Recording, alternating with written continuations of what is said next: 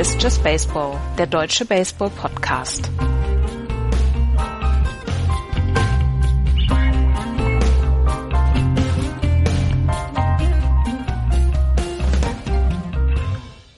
Guten Tag. Eine neue Woche Baseball oder eine Woche Baseball liegt hinter uns in der MLB. Herzlich willkommen zu Just Baseball. Ich bin Andreas und Florian ist dabei. Hallo Florian. Schönen guten Tag. Axel ist nicht dabei, der ist irgendwo in Holland neue Drogen besorgen. Darf nee, man das sagen? Ich glaub, der, der, der muss sich um das Haus kümmern, dass ihr, dass ihr da irgendwie be, besetzt hattet, als ihr äh, damals Seit, zur äh, Baseball-EM Bei der Baseball-EM. Seitdem hat er da Beziehungen nach Holland und seitdem, da roch es auch immer nach Drogen damals in dem Haus. Dürfen wir das überhaupt noch sagen? Jetzt, jetzt werden wir von iTunes wieder ähm, als als und als FSK 18 Podcast gerankt. Wenn ich, wenn ich nachher dein, deine WhatsApp-Nachricht äh, zitiere, dann sind wir sogar äh, explicit. Ja, das möchte ich hoffen, dass wir dann explicit sind. Ähm, ja, wie gesagt, Axel ist nicht da. Schöne Grüße. Ähm, ansonsten haben wir eine Nachricht, beziehungsweise eins müssen wir noch sagen. Ich glaube, wir sind relativ genau fünf Jahre jetzt on air. Ich meine, wir haben im Juli 2013 angefangen. Ähm, das ist schon eine ziemlich lange Zeit mit euch Pappnasen, um das Wort nochmal zu bringen. Nein, das ist äh, krass, hätte ich nie gedacht, als wir damals angefangen haben, dass wir dass wir so lange durchhalten. Ernsthaft, also, dass wir uns, dass wir uns nicht heillos zerstritten haben in all den Jahren. Das ist vielleicht die größte Leistung, die wir bislang geschafft haben. Ja gut, das Gute ist ja, ich gebe immer nach, ne, der Klügere und so. Ach, ja. Nee, auf jeden Fall, ähm, auf jeden Fall, lass uns jetzt mal zum Sportlichen kommen. Und wir haben eine Breaking News, die müssen wir natürlich quasi als erstes dann jetzt hier bringen. Mike Matheny, der Manager der St. Louis Cardinals, ist entlassen worden. Das war, kam gestern nach dem 8 zu 2 oder nach der 8 zu 2 Niederlage gegen die Cincinnati Reds. Ähm, die St. Louis Cardinals haben auch äh, Hitting Coach John Mabry und Assistant Hitting Coach Bill Muller ähm, äh, von ihren Pflichten entlassen und haben Mike Matheny ähm, entlassen, obwohl der in seiner Zeit seit 2012 nicht eine einzige Losing Season hatte. Auch jetzt im Moment stehen die ähm, stehen die St. Louis Cardinals positiv 47 46. Das Problem ist halt allerdings, dass sie von den letzten 15 Spielen, glaube ich, 10 verloren haben und ähm, insgesamt ja 10 der letzten 15 Spiele verloren haben, vier Spiele zurück sind hinter einem Wildcard-Platz, siebeneinhalb Spiele hinter den Chicago Cubs zurück sind und die äh, St. Louis Cardinals keine zwei Saisons hintereinander ähm, die Playoffs verpassen wollen. Und man sagt, es ist im Clubhaus ähm, relativ wild zugegangen. Also es gab so ein paar Geschichten in der letzten Zeit, wo man gesagt hat, ähm, das geht so nicht und da hat vielleicht dann auch Mike Matheny die Führung ähm, seines Teams verloren. Da gibt es zum Beispiel, dass äh, John Moseliak äh, bei einem Radiointerview Dexter Fowler hart kritisiert hat, weil der ein unter 200er ähm, Betting Average hat ähm, eine, eine der Neuverpflichtungen vor dieser Saison. Ähm, er hat gesagt, ähm, Dexter Fowler würde sich nicht richtig anstrengen und das würde dann ja auch auf den Trainer zurückfallen. Plus es gibt dann ähm, Reportagen über zum Beispiel äh, Bud Norris, der einen, ähm, einen der Rookie-Reliever, Jordan Hicks zum Beispiel, ganz, ganz mies behandelt haben soll im Clubhaus und dass Mike Matheny sich erst vor ihn schützend gestellt hatte, vor Bud Norris, aber das dann wohl auch nicht so richtig äh, so richtig dolle war. Zudem, wie gesagt, sportlich funktioniert es überhaupt nicht in dieser Saison, obwohl die St. Louis Cardinals einen äh, positiven Rekord haben und ähm, ja, Mike Matheny ist entlassen worden und ich glaube, ich, ich habe gelesen, wann das letzte Mal ein, ähm, ein Team einen Manager entlassen hat, obwohl das Team einen positiven Rekord hat. Ich glaube 2005 ist das das letzte Mal passiert. Nein, 2008. Firing a manager with a winning record during the season is rare. The last time it happened was in 2008, als die Milwaukee Brewers damals Nate Yost gefeiert haben. Gefeuert haben, nicht gefeiert. Sie haben gefeiert, ja. dass sie ihn gefeuert mhm. haben damals. Ja, und die Cardinals äh, haben das erste Mal seit 1995 einen Manager während der Saison entlassen. Also ähm, wir sehen, ähm, die Cardinals sind ja eine sehr traditionelle Franchise, eine sehr alte Franchise und ähm, irgendwie passt das jetzt so gar nicht ins Bild, finde ich, weil wir ja immer davon reden, wie, wie gut diese Franchise geführt wird, wie, wie sie es immer wieder schaffen, mit den wenigen Mitteln tolle Spieler rauszubringen, wie sie es immer wieder schaffen, trotz Trades ähm, und das bessere Spieler äh, in der Free Agency dann weggehen, es äh, äh, kompetitiv zu sein und aus ihrer guten Farm immer Leute hochziehen. Und hier scheint es jetzt einmal wieder sich zu, be zu bewahrheiten, dass es egal ist, wie gut deine Leute sind, egal ist, wie gut ähm, wie gut du Spieler zusammenbringst, du brauchst eben, du brauchst dieses Clubhouse, wie man es immer gerne nennt. Und wenn dann der Manager das nicht handeln kann, dann musst du die irgendwie Notbremse ziehen. Und da die Cardinals noch, ja, die sind noch in der Verlosung mittendrin. Da musste was geschehen. Ich finde es im Baseball immer noch sehr, sehr merkwürdig, wenn sowas passiert, tatsächlich. Ich auch, ich auch. Das ist man einfach nicht gewohnt, aber es ist ja nicht das erste Mal, ne? Also diese Saison. Deswegen ähm, ne, die Reds haben ja auch relativ früh sich von von ihrem Manager Ja, aber da war von vornherein sicher, dass sie ähm, dass sie dass sie nicht die Playoffs erreichen. Bei einem Team, ja, genau, das die genau. Playoffs genau. erreichen möchte, ist es sehr sehr äh, ungewöhnlich, da den den Trainer dann vor dem All-Star Break dann zu entlassen. Und wie gesagt, Mike Schild, der Benchcoach, ist jetzt der Interim Manager und ich könnte mir vorstellen, dass er da bis zum Ende der Saison dann auch bleibt, aber er hat dann ein Clubhaus unter Kontrolle zu bringen und er hat dann tatsächlich wohl auch mal ein wenig Autorität ähm, zu zeigen und äh, wieder zurückzuerlangen. Und das ist etwas, ähm, was den, was den, äh, was den St. Louis Cardinals dann auch fehlt. Sie haben 75 Errors, die meisten in der kompletten Liga. Ähm, also auch da ist etwas im Argen. Ähm, Errors sagen immer nicht immer, dass die, dass die Defensive schlecht ist. Defensive Run Safe zum Beispiel ist in Ordnung bei den äh, St. Louis Cardinals und trotzdem kann man da ja dann ja auch sagen, vielleicht ist es da zu wenig Aufmerksamkeit der Defensive geschuldet etc. Ähm, also es ist einiges im Argen bei den St. Louis Cardinals und sie haben da mit dem, mit dem Feuern von Mike Matheny darauf reagiert. Ich bin sehr gespannt, wie sich das jetzt auch zur Trade Deadline auswirkt. Also ja. ähm, eine Sache, äh, ähm, es tut mir leid, ich weiß, hier ist, das wird ja auch gerne der San Francisco Giants äh, Podcast ja. genannt. Ähm, ja, ich weiß. Das Lustige, das Lustige ist, dass die äh, Hitting Coaches jetzt ähm, wieder erneut mit äh, der äh, Franchise der Giants in Verbindung gebracht werden. Die sind irgendwann mal gewechselt. Und die sind wohl aber trotzdem, haben immer noch einen so guten Ruf, dass sie eventuell wieder zurückkommen. Das war dann so die Nachricht, die man dann hört, wenn man den, äh, ähm, wenn man den Giants folgt und diese Nachricht liest. Ihr habt die Ein-Mann-Hitting-Maschine, Pablo Sandoval. Was braucht ihr Hitting-Coaches? ja, ich weiß es noch nicht so genau. So, wollen wir mal wieder ganz normal ins äh, Programm zurückkehren und dann in die American League East gehen, weil wir, äh, ja, Breaking News müssen wir einfach nach vorne stellen und das war eine Breaking News und es ist das erste Mal, glaube ich, in fünf Jahren Podcast Just Baseball passiert, dass eine solche Breaking News noch vor unserer Sendung ähm, kommuniziert worden ist. Eigentlich 14 Uhr ist unsere Sendung zu Ende, beziehungsweise 14 Uhr sind wir fertig mit dem Podcast. Eigentlich um 14.15 Uhr ist dann diese Nachricht, äh, die St. Louis Cardinals haben Mike Matheny entlassen. Das ist eigentlich in den letzten ähm, fünf Jahren immer so gewesen. Aber ja, und ähm, vielleicht ist das auch der Hinweis, dass wir einfach immer weitermachen sollen. Irgendwann verkünden wir die Breaking News. So sieht's nämlich aus. Und damit gehen wir in die American League East. Die Breaking News ist dort, dass die äh, Boston Red Sox mit 67 Siegen die meisten Siege vor einem All-Star-Break in der Geschichte der MLB haben. 67 Siege, 30 Niederlagen. Dahinter die New York Yankees, dreieinhalb Spiele zurück, 62-32. Dann die Tampa Bay Rays, die im Moment einen hervorragenden Eindruck machen, 49 und 46. Die Toronto Blue Jays, 43 und 51. Und ganz am Ende die Baltimore Orioles mit 27 und 69. Die Saison ist dieses Jahr früher gestartet. Da, das müssen wir als, ähm, als, als Sternchen hinzuführen. Aber die Boston Red Sox haben 67 Siege. Sie haben selber noch nie so viele Siege vor einem All-Star-Break gehabt. Und ähm, die ganze Liga hat noch nie so viele Siege vor einem All-Star-Break gehabt. Ihnen fehlen 33 Siege, äh, um die 100 Siege klar zu machen. Und das wäre das erste Mal seit, ich meine, 2004 oder so, ähm, dass sie, dass sie 100 Siege mal wieder haben. Plus, ähm, es läuft im Moment, die, die Offensive und die Defensive und das Pitching läuft eigentlich aus alle auf allen Zylindern. Das ist, das ist die gute Nachricht. Man, man muss es einfach so sagen. Und wir müssen über Mookie Betts gleich noch sprechen, weil der im Moment eine Phase hat, wo er wo er nicht zu stoppen ist. Ähm, lass uns einfach über die Boston Red Sox sagen. Wenn du als Außenstehender, wenn du als jemand, der nichts damit zu tun hast, über die Boston Red Sox sprichst, was, äh, was sprichst du im Moment an? Ähm, also ich finde die, die Leistungssteigerung von Mookie Betts halt immer noch überragend. Also das hätte ich so von, vor der Saison nicht erwartet. Ich habe es ja auch schon mal gesagt. Ähm, natürlich musst du JD Martinez ansprechen, der auch die Saison seines Lebens spielt ähm, und eben ja, wie du in der letzten Sendung schon äh, gesagt hast, ja auch ein, ähm, im Verhältnis eben kein Superstar-Gehalt bekommt.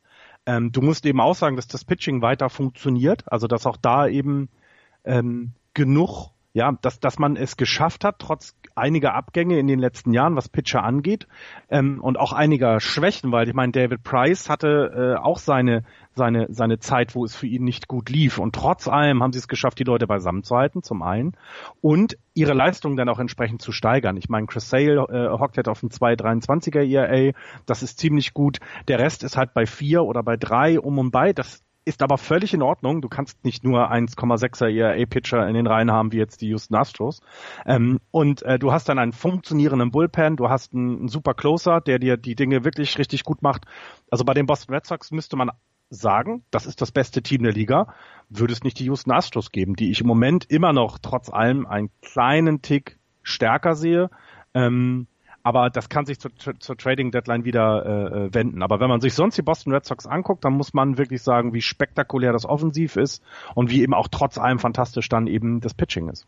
Mookie Betts hatte am, ich glaube Freitag war es, ein 13 Pitch at Bat. War, es Freitag? Ja, ich glaube Freitag. Freitag ein 13 Pitch at Bat gegen äh, die Toronto Blue Jays, wo am Ende dann ein Grand Slam stand, ähm, was ein, ein überragendes At-Bat war insgesamt. 13, 13 Pitches. Ähm, es gab eine Situation, wo, ähm, wo Smoke, wie heißt er mit Vornamen, ich weiß es nicht mehr. Auf jeden Fall, ähm, wo der First Baseman der Toronto Blue Jays mit einem Over-the-Shoulder-Catch ein, das Aus hätte ähm, provozieren können von Mookie Betts. Das hat er nicht hinbekommen. Und dann mit dem 13. Pitch hat ähm, Mookie Betts das Ding über das Green Monster rüber gegolft und ähm, hat damit ja, das, das, die, die komplette, die komplette, den kompletten Fenway Park zum Erbeben gebracht. Und das war so ein bisschen, ja, es war so ein bisschen typisch für das, die Mookie Betts Saison, weil er ist, er ist im Moment kaum zu stoppen. Und wenn man sich seine Statistiken in den letzten sieben Spielen zum Beispiel anguckt, dann hat er 27 At-Bats gehabt, 15 Hits, einen Home Run, 7 RBI, 5 Walks, 2 Strikeouts, eine Stolen Base, einen 5,56er Average, eine 6,25er On-Base Percentage und dazu kommt noch das Slugging 8,89. Das heißt, er hat eine, ein OPS von über 1500 gehabt. Und das ist etwas, das ist ein aberwitzig guter Wert. In seinen letzten 15 Spielen hat er eine Average von 4,67, eine On-Base-Percentage von 5,49. Das heißt, in seinen letzten 15 Spielen kam er in 55 Prozent aller seiner At-Bats on-Base. Und das ist überragend gut. Mookie Betts hat im Moment eine Phase zum Träumen. Es ist äh, irre. Es ist wirklich aberwitzig gut. Also vor allen Dingen, vor allen Dingen, wenn man sich dann eben anschaut, ähm, also ich finde denn dieses OPS, das mit über eins und so, das ist das ist schon krass, aber eben das die On-Base Percentage, ne? wenn du sagst, er hat jetzt 62 äh, äh Prozent, 62,5 in den letzten sieben Tagen, ähm, das heißt eben, dass er fast in zwei Drittel der Fällen auf Base kommt. Ja.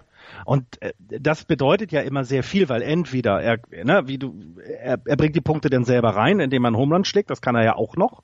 Ähm, gut, er hat jetzt nur eingeschlagen in den letzten sieben, aber trotzdem, aber er sieben RBIs. Also ne, zehn, zehn Runs und sieben RBIs. Das heißt, er ist schon mal locker für 17 Punkte gut gewesen in den, in den letzten sieben Tagen. Und in den sieben Tagen waren es vielleicht sechs Spiele, ne, wenn du so willst. Das für einen Spieler, also es gibt Teams, die nicht mehr Runs gescored haben in dieser, in, in den letzten sieben Tagen. Also das ist schon phänomenal. Und ähm, wenn man das dann auch mal Liga über greifend vergleicht, da gibt's halt wenige, die auf diesem Niveau sind im Moment. Ähm, selbst Mike Trout ist eben in den letzten sieben Tagen nicht so gut, wenn man mal den als MVP-Kandidat vergleicht. Also das ist schon, das ist schon sehr, sehr bemerkenswert und ähm, ich finde, im Moment ist er der beste Spieler ähm, in, in nicht nur der American League, also es gibt auch in der National League wenige Spieler, die das, die da, ähm, die da mithalten können.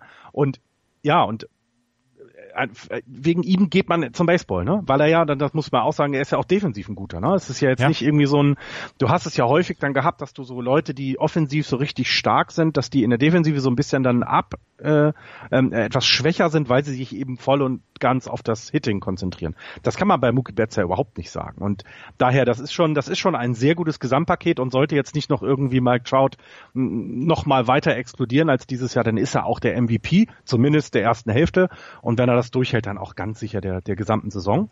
Ähm, spannend ist halt, wie sich das für ihn auszahlen wird, weil es wartet halt in den Playoffs so viele Monster auf die, auf die Gegner der, also auf die Teilnehmer in der American League, dass da kann ja trotz dieser fantastischen Saisonleistung ja. kann ja alles passieren. Absolut alles. Aber es war der erste, ähm, es war der erste Grand Slam ähm, eines eines Spielers, der 13 Pitches dafür gesehen hat von Mookie Betts in der Nacht von Donnerstag auf Freitag übrigens.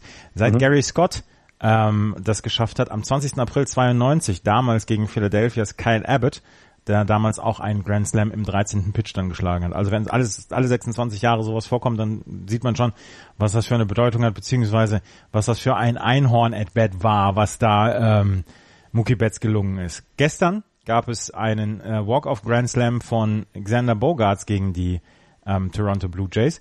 Und äh, Xander Bogarts ist der erste Red Sox-Spieler, der einen Walk-off Grand Slam geschlagen hat seit Rico Brogner am 14. August 2000. Dazu haben die Red Sox noch Rafael Devers auf die 10 äh, Tage DL gesetzt. Ähm, mit einer Schulterentzündung. Äh, Zuhai Lin ist ähm, hochgeholt worden aus der AAA für als, als Corresponding Move. Aber wir haben das All-Star Break vor uns, deswegen wird Rafael Devers nicht so viele Spiele ausfallen. Als All-Star Break können wir alle ganz gut gebrauchen, oder? Ja, so ein bisschen Pause ist nicht schlecht. Ich wollte aber noch mal ähm, etwas aufnehmen. Ähm, du hattest letzte Woche ja zu JD Martinez gesagt, dass es ja nicht sein kann, dass 29 Teams ja. so blind waren. Ne? Ja, das sag es gab immer dann, noch. Bitte? Das sage ich immer noch. Ja, genau. Es gibt aber dann, also aufgrund dessen ähm, gibt es halt weitere Spieler in der MLB, die im Moment äh, ja sehr, sehr, sehr gute Leistungen bringen, ähm, aber eben ähm, nicht so teuer waren. Also die, die vielleicht sogar unter dem Preis von JD Martinez waren. Da kann man dann auch sagen, Mensch, da war dann vielleicht auch die Boston Red Sox auf dem Auge blind, weil sie die nicht getroffen, äh, nicht gesehen haben. Also es gibt dieses Phänomen eben nicht nur bei JD Martinez, sondern du hast immer mal wieder solche Spieler, die, ja, die so ein bisschen übersehen werden. Also Max Stassi wird hier genannt, der Catcher der Astros, äh, äh, Jesus Aguilar von den Brewers wird genannt, ähm, Scooter Jeanette äh, und äh, Eugenio Suarez von den, von den äh, Cincinnati Reds, ähm, Chris Taylor und Matt Camp von den, von den Dodgers. Gerade Matt Camp ist etwas, das hätte vor der Saison niemand erwartet und ähm, äh, dass der so durch, dass der so einschlägt und der wird nicht und der kostet eben auch nicht so viel. David Peralta ist noch dabei, Odubel Herrera von den Phillies, äh, JD Martinez natürlich, das ist ähm, ähm, hier wird beschrieben vom Waiver Wire to Triple Crown Candidate, also das ist schon mit die größte äh, Nummer da drin und Max Muncy noch ein Utility äh, Spieler von den Dodgers. Das heißt, wenn man da so ein bisschen nachguckt, dann ist das, was JD Martinez leistet, absolut klasse. Ähm, es ist aber eben so, dass da auch manchmal ein bisschen Glück äh, des jeweiligen äh, äh annehmenden Teams äh, äh, dabei stecken muss. Denn ich glaube, die Dodgers haben von Matt Camp ein bisschen was erwartet, dass er aber die das Team im Moment gerade trägt, glaube ich eher nicht. Nee, dann natürlich gehört der Glück dazu. Da, das, das bestreite ich auch gar nicht. Und Max Muncy bzw. Matt Camp, das sind tolle Geschichten. Aber bei JD Martinez wusste man, wie gut er ist und wie gut er sein kann und dass er eine Offensive tragen kann. Und trotzdem hat kein Team zugegriffen und trotzdem haben 29 Teams nicht gesagt, hier, wir machen das. Nur fünf Jahre für 110 Millionen Dollar, da werde ich dabei bleiben, dass jedes Team sich das hätte, fast, fast jedes Team hätte sich das leisten können und es hat keiner gemacht. Und das ist etwas, was ich den, den anderen Teams dann vorwerfe oder beziehungsweise wo ich sage, ja, da haben sie gepennt. Naja, die Dodgers haben sich Matt Camp geholt, der war noch billiger. Ja, aber bei dem wusste man nicht, was man bekommt. Bei JD Martinez wusstest du, was du Ach, bekommst. Okay. Ja. Ja, ich, wie gesagt, es ist, ich glaube, es, so deutlich war es nicht, weil sonst hätte es jeder gemacht. Also, stampfe mit den Füßen auf. Ähm, ja, aber das nochmal dazu, weil aber ich finde, es ist, äh, was hier richtigerweise anspricht, und das haben wir schon mehrfach gesagt, diese Verpflichtung hat mit dem Team insgesamt etwas sehr Positives gemacht. Ähm, ich, ich weiß nicht warum, aber nur diese eine Verpflichtung, mehr kann es ja eigentlich nicht sein. Ne? Also es ist ja nicht der einzige Grund, warum die Red Sox jetzt so gut sind. Aber manchmal reicht es eben, äh, einmal in dem Fall ja richtig hingeguckt zu haben, Glück zu haben und ähm, du trägst dann das Team damit einfach über ein paar Runden. Und ich meine, am Anfang sah es ja auch so aus, als wenn die Yankees so ein bisschen vorwegziehen könnten und jetzt sind wir in einem tollen Zweikampf in der Division. Ähm, es werden wundervolle Playoffs und du siehst ja auch eben nicht irgendwie, keine Ahnung, von beiden Teams so ein Krüppel-Baseball, sondern das ist schon ein richtig toller Baseball, den beide zeigen, wenn wir jetzt mal zu den Yankees gucken. Die Yankees mussten äh, Rollis Chapman die das All-Star-Game absagen lassen. Er hat ist auch auf die DDL gesetzt worden, beziehungsweise er ist nicht auf die DDL gesetzt worden. Er hat gesagt, er müsste sein Knie schonen und ähm, aber er würde nicht auf die DL gehen. Das heißt, er wird jetzt nur die fünf Tage pausieren bis Freitag und dann sollte es halbwegs wieder funktionieren. Rollis Chapman 25 Saves, 1,38er ERA hat dann gesagt, ja, eine Woche ähm, Off-Time, die würde ihm wohl ganz gut passen. Ähm, die Yankees machen sich allerdings Sorgen um ihr Starting Pitching. Das Starting Pitching funktioniert bei den New York Yankees nicht so, also es funktioniert so, dass sie im Moment auf Platz zwei sind und dass sie sehr, sehr sicher einen Wildcard-Platz haben im Moment und dass sie vielleicht dann auch noch dazu kommen, die Boston Red Sox abzufangen, aber es funktioniert nicht um eventuell dann ähm, einen, einen, einen Oktober bestreiten zu können. Weil wenn man sich das anguckt, Domingo Germán zum Beispiel, in den man eigentlich relativ viel Hoffnung hatte, hat in, den, in seinen letzten sechs Starts einen 6-0-4er ERA gehabt und hat nur 25 Innings gepitcht. Das heißt, bei sechs Starts äh, etwas mehr als vier Innings ist viel zu wenig. Ähm, Sonny Gray ist äh, das größere Sorgenkind noch. Der hat fünf Starts gehabt in seinen letzten 30 Tagen, hat einen 6,95er ERA und hat nur 22 Innings auf dem Mount gestanden. Ich meine, äh, ja, Innings-wise ist das, ist das völlig in Ordnung, was, was die äh, Jungs da an Arbeitspensum haben. Das Problem ist allerdings, dass man sich im Moment nicht so richtig auf sie verlassen kann. Und die ähm, New York Yankees haben im Moment zwei verlässliche Starting Pitcher. Das sind Luis Severino und CC Sabathia. Bei Luis Severino ist davon auszugehen, dass er äh, bis zum Ende der Saison einfach weiter so durchpitchen wird, wie er das jetzt gemacht hat, weil es war überragend gut. Bei CC Sabathia musst du halt immer gucken, fällt ihm irgendwann der Arm ab. Er ist dann halt auch nicht mehr der Jüngste. Ähm, du hast noch mit Loya Sieger jemanden, den du ja gerade hochgeholt hast bei den New York Yankees. Der hat in den letzten vier, äh, vier Spielen, hat er gut gepitcht, in drei ERA mit 18 Innings. Das ist in Ordnung, allerdings auch nur viereinhalb Innings pro Start. Ähm, und dann wirst du, fängst du schon ein bisschen an zu überlegen. Und deswegen sind die New York Yankees im Moment auf der Suche nach Starting Pitching. Sie haben J.A. Happ, hatten sie zum Beispiel ähm, beobachtet. Der ist allerdings von den Red Sox jetzt in dieser Woche rumgeschubst worden. Ähm, Madison Bumgarner wird sie wahrscheinlich jetzt nicht mehr holen. Aber äh, sie sind auf der Suche nach Starting Pitching und mit diesem Starting Pitching funktioniert es im Moment nicht. Ja, wie aber, also ich, das hatten wir aber auch so erwartet, ne? Bei dem, bei dem, was sie eben zur Verfügung haben, hat, haben wir ja in der Vorschau auch gesagt, wenn, wenn wir, wenn wir einen, einen Makel an den Yankees sehen, dann ist es das Starting Pitching. Und ich meine, wir können am 31.07. treffen uns hier ja dann live äh, oder bei meinsportradio.de wahrscheinlich wieder, wenn ich das mhm. richtig in Erinnerung habe, ähm, und reden dann darüber, was die Yankees machen werden, weil da brauchen sie Unterstützung und ähm, dann werden sie auch vielleicht sogar eben nicht nur einen, sondern zwei äh, Leute brauchen. Ähm, das Bullpen muss muss mal auch Ruhe bekommen.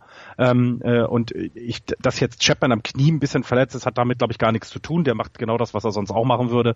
Ähm, aber da muss was kommen und da wird was kommen und dann, dann äh, wird die zweite Hälfte der Saison sehr spannend werden da oben. Ja, ich bin sehr gespannt, was sie jetzt machen werden bis zum 31. Juli, aber ihnen, den Yankees wird im Moment Tag für Tag vor Augen geführt, Leute, ihr habt im Moment wirklich nur zwei absolut verlässliche Starting Pitcher mit Severino Sabathia. Äh, vielleicht noch ähm, etwas mit äh, jemanden wie Loa Sieger. Allerdings ist er sehr jung und man weiß nicht, ähm, ob er dem Druck gewachsen ist, dann auch spät in der Saison im September und dann im Oktober unter diesen Hochdrucksituationen. Es gibt ja zum Beispiel Ende September gibt es nochmal diese Serie gegen die Red Sox, wo man sich dann ja auch gerne vielleicht äh, um den Platz eins noch streiten wird, wo man die ersten Playoff-Spiele dann schon hat, ob man ihnen das zutrauen kann. Und deswegen ähm, eins, also drei Dinge sind sicher. Tod, Steuern und dass die New York Yankees bis zum 31. Juli noch einen Starting Pitcher holen. Ja, wobei ich sehr, sehr, also was ich sehr überraschend fand, war jetzt in, den, in der Vorbereitung zur, zur, zur Sendung, dass die Yankees zum Beispiel auch als einer der Kandidaten und auch als einer der sogar etwas höher gerankten Kandidaten äh, für Manny Machado gelten. Ja. Und das, das fand ich dann wieder spannend, weil einerseits, ja, ich, also die, sie brauchen Starting Pitching, aber auch den, die Chance zu bekommen, einen der besten, was ist er, 3B oder Shortstop, ne? Kann er spielen? Ja, genau. Mhm. Ähm, zu kriegen. Da, da können sie als New York Yankees halt auch nicht drum herum. Und das finde ich tatsächlich äh, sehr, sehr spannend. Ähm, und weil, weil du musst für, für Manny Machado musst du ja was aufgeben. Also du, also was richtig Gutes abgeben. Die, die Orioles werden sich da nicht mehr in der Tür der Erdnüsse äh, zufrieden geben, wobei sie eben dann gucken müssen, ja, nächstes Jahr wäre halt für nichts abzugeben. Ne? Dann geht er ganz gar ohne irgendwas. Also das ist super spannend, was wer da den den besten Deal dann anbietet. Denn ähm, was auch klar ist, ähm, das habe ich in dem Artikel dann auch gelesen, äh, die Boston Red Sox sind auch mit im Thema, aber nicht so sehr, um äh, vielleicht selber ihn zu nehmen, sondern um den Preis in die Höhe zu treiben, damit die die Yankees nicht vielleicht eben ein bisschen mehr für für die Zukunft geschwächt sind. Und das ist halt auch noch also neben dem Kampf auf dem Platz haben wir das jetzt auch noch am Telefon, wenn du mit den entsprechenden Managern sprichst. Das ist schon sehr spannend. Ja, ähm, die, ähm, ich glaube, ESPN hat das gebracht, dass es, ähm, dass der Kampf um Manny Machado runtergedampft ist auf zwei, drei Teams. Unter anderem sollen die Phillies wohl ja. großer Favorit sein, was äh, Manny Machado angeht. Er würde dann in die National League gehen. Ich glaube, das wäre den Baltimore Orioles auch nicht ganz so unrecht. Ähm, und im Moment sind wohl Scouts von den Baltimore Orioles bei den Philadelphia Phillies um im Farmsystem nach äh, Spielern zu gucken, äh, um die es gehen könnte in einem Trade. Also äh, wir gehen davon aus oder man kann davon ausgehen, dass in den nächsten Tagen was passiert mit Manny Machado. Aber kannst du dich noch daran erinnern, wie wir über den Trade von Giancarlo Stanton geredet haben, wo er überall landen kann, welche Teams ja. auf Platz eins sind und am Ende waren es wieder die Yankees. Ne? Ja. Also äh, die haben natürlich zur Not auch immer noch das, wir sind die New York Yankees in der Hinterhand, plus sie haben eben genügend äh, Leute noch, die sie da äh, äh, abgeben würden. Also das ist äh, super spannend auch. Also gerade das ist auch die Moment, wenn wir noch mal ein bisschen weiter gucken, die größte Geschichte rund um die Baltimore Orioles, würde ich sagen. Ja. Was passiert mit Manny Machado? Also alles andere, 27 Siege. Also ja. Naja. Schauen wir mal. Ähm, die New York Yankees ähm, wollten eigentlich, äh, oder beziehungsweise du hast es gesagt, New York Yankees eventuell dann auch im im Geschäft mit Manny Machado. Allerdings wollten die Justice Sheffield einen der Starting Pitcher nicht abgeben. Und deswegen ähm, wird es wohl keinen Trade zu den Baltimore Orioles geben. Vielleicht unterhalten wir uns über nächste Woche darüber, dass er, ähm, dass er bei den New York Yankees ist. Ich kann es mir im Moment allerdings nicht vorstellen. Hast nee, du? Also, ja? Äh, nee, nee, nein, ich auch nicht. Also der, dafür ist eigentlich der Fokus der Yankees ganz woanders. Aber sie haben uns immer wieder überrascht und auch diese Saison werden sie es schaffen. Hast du noch was zu den Tampa Bay Rays oder den Toronto Blue Jays?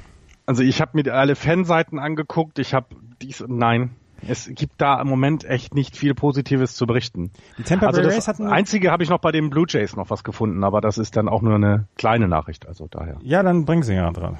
Immerhin, Vladimir Guerrero Jr. ist nämlich zurück von seiner äh, Verletzung. Das heißt, er ähm, ist ähm, ähm, er, er ist wieder bereit, um zu spielen und vor allem er geht in die äh, Triple A. Er ist nicht mehr jetzt Double A bei New Hampshire, bei den New Hampshire Fisher Cats.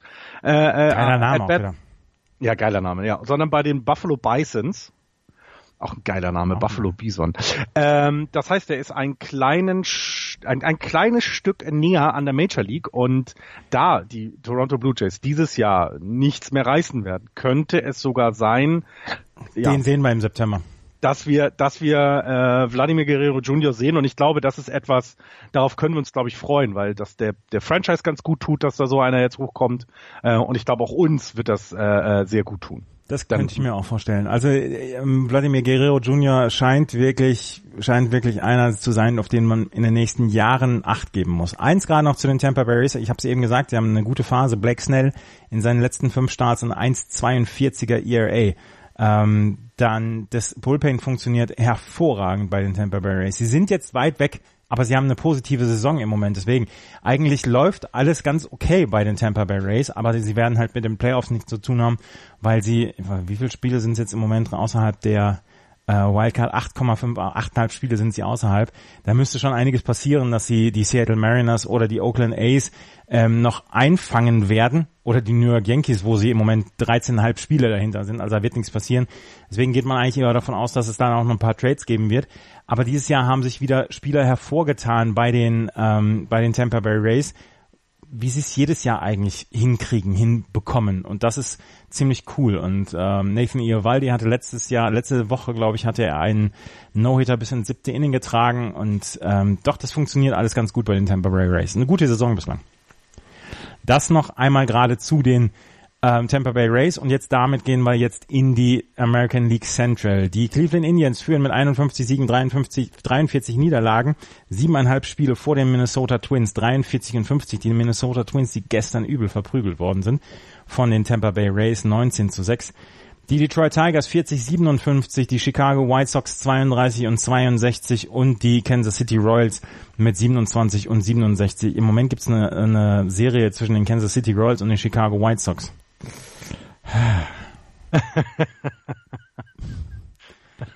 ja, es ist, glaube ich, nicht einfach im Moment für die, für die Kansas City Royals. Also. Ah, 5-0 haben die äh, Kansas City Royals letzte Nacht gewonnen gegen die Chicago White Sox.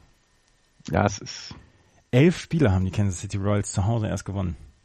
35 verloren. Ich, wir haben es ja schon mehrfach hier erwähnt, aber ähm, da ist, da ist jetzt, also ich glaube, da ist das Ziel klar. Also was, was da jetzt die nächsten, nächsten Tage passieren wird. Alles, was bei drei auf dem äh, äh, noch gut auf den Bäumen ist, also so jemand wie Merrifield, Mustakas, äh, wen Mustakas hat noch? ist bei den bei den Braves. Hä, Mike Mustakas? Äh, Steht hier bei den äh, Kansas City Royals. Entschuldigung, ja.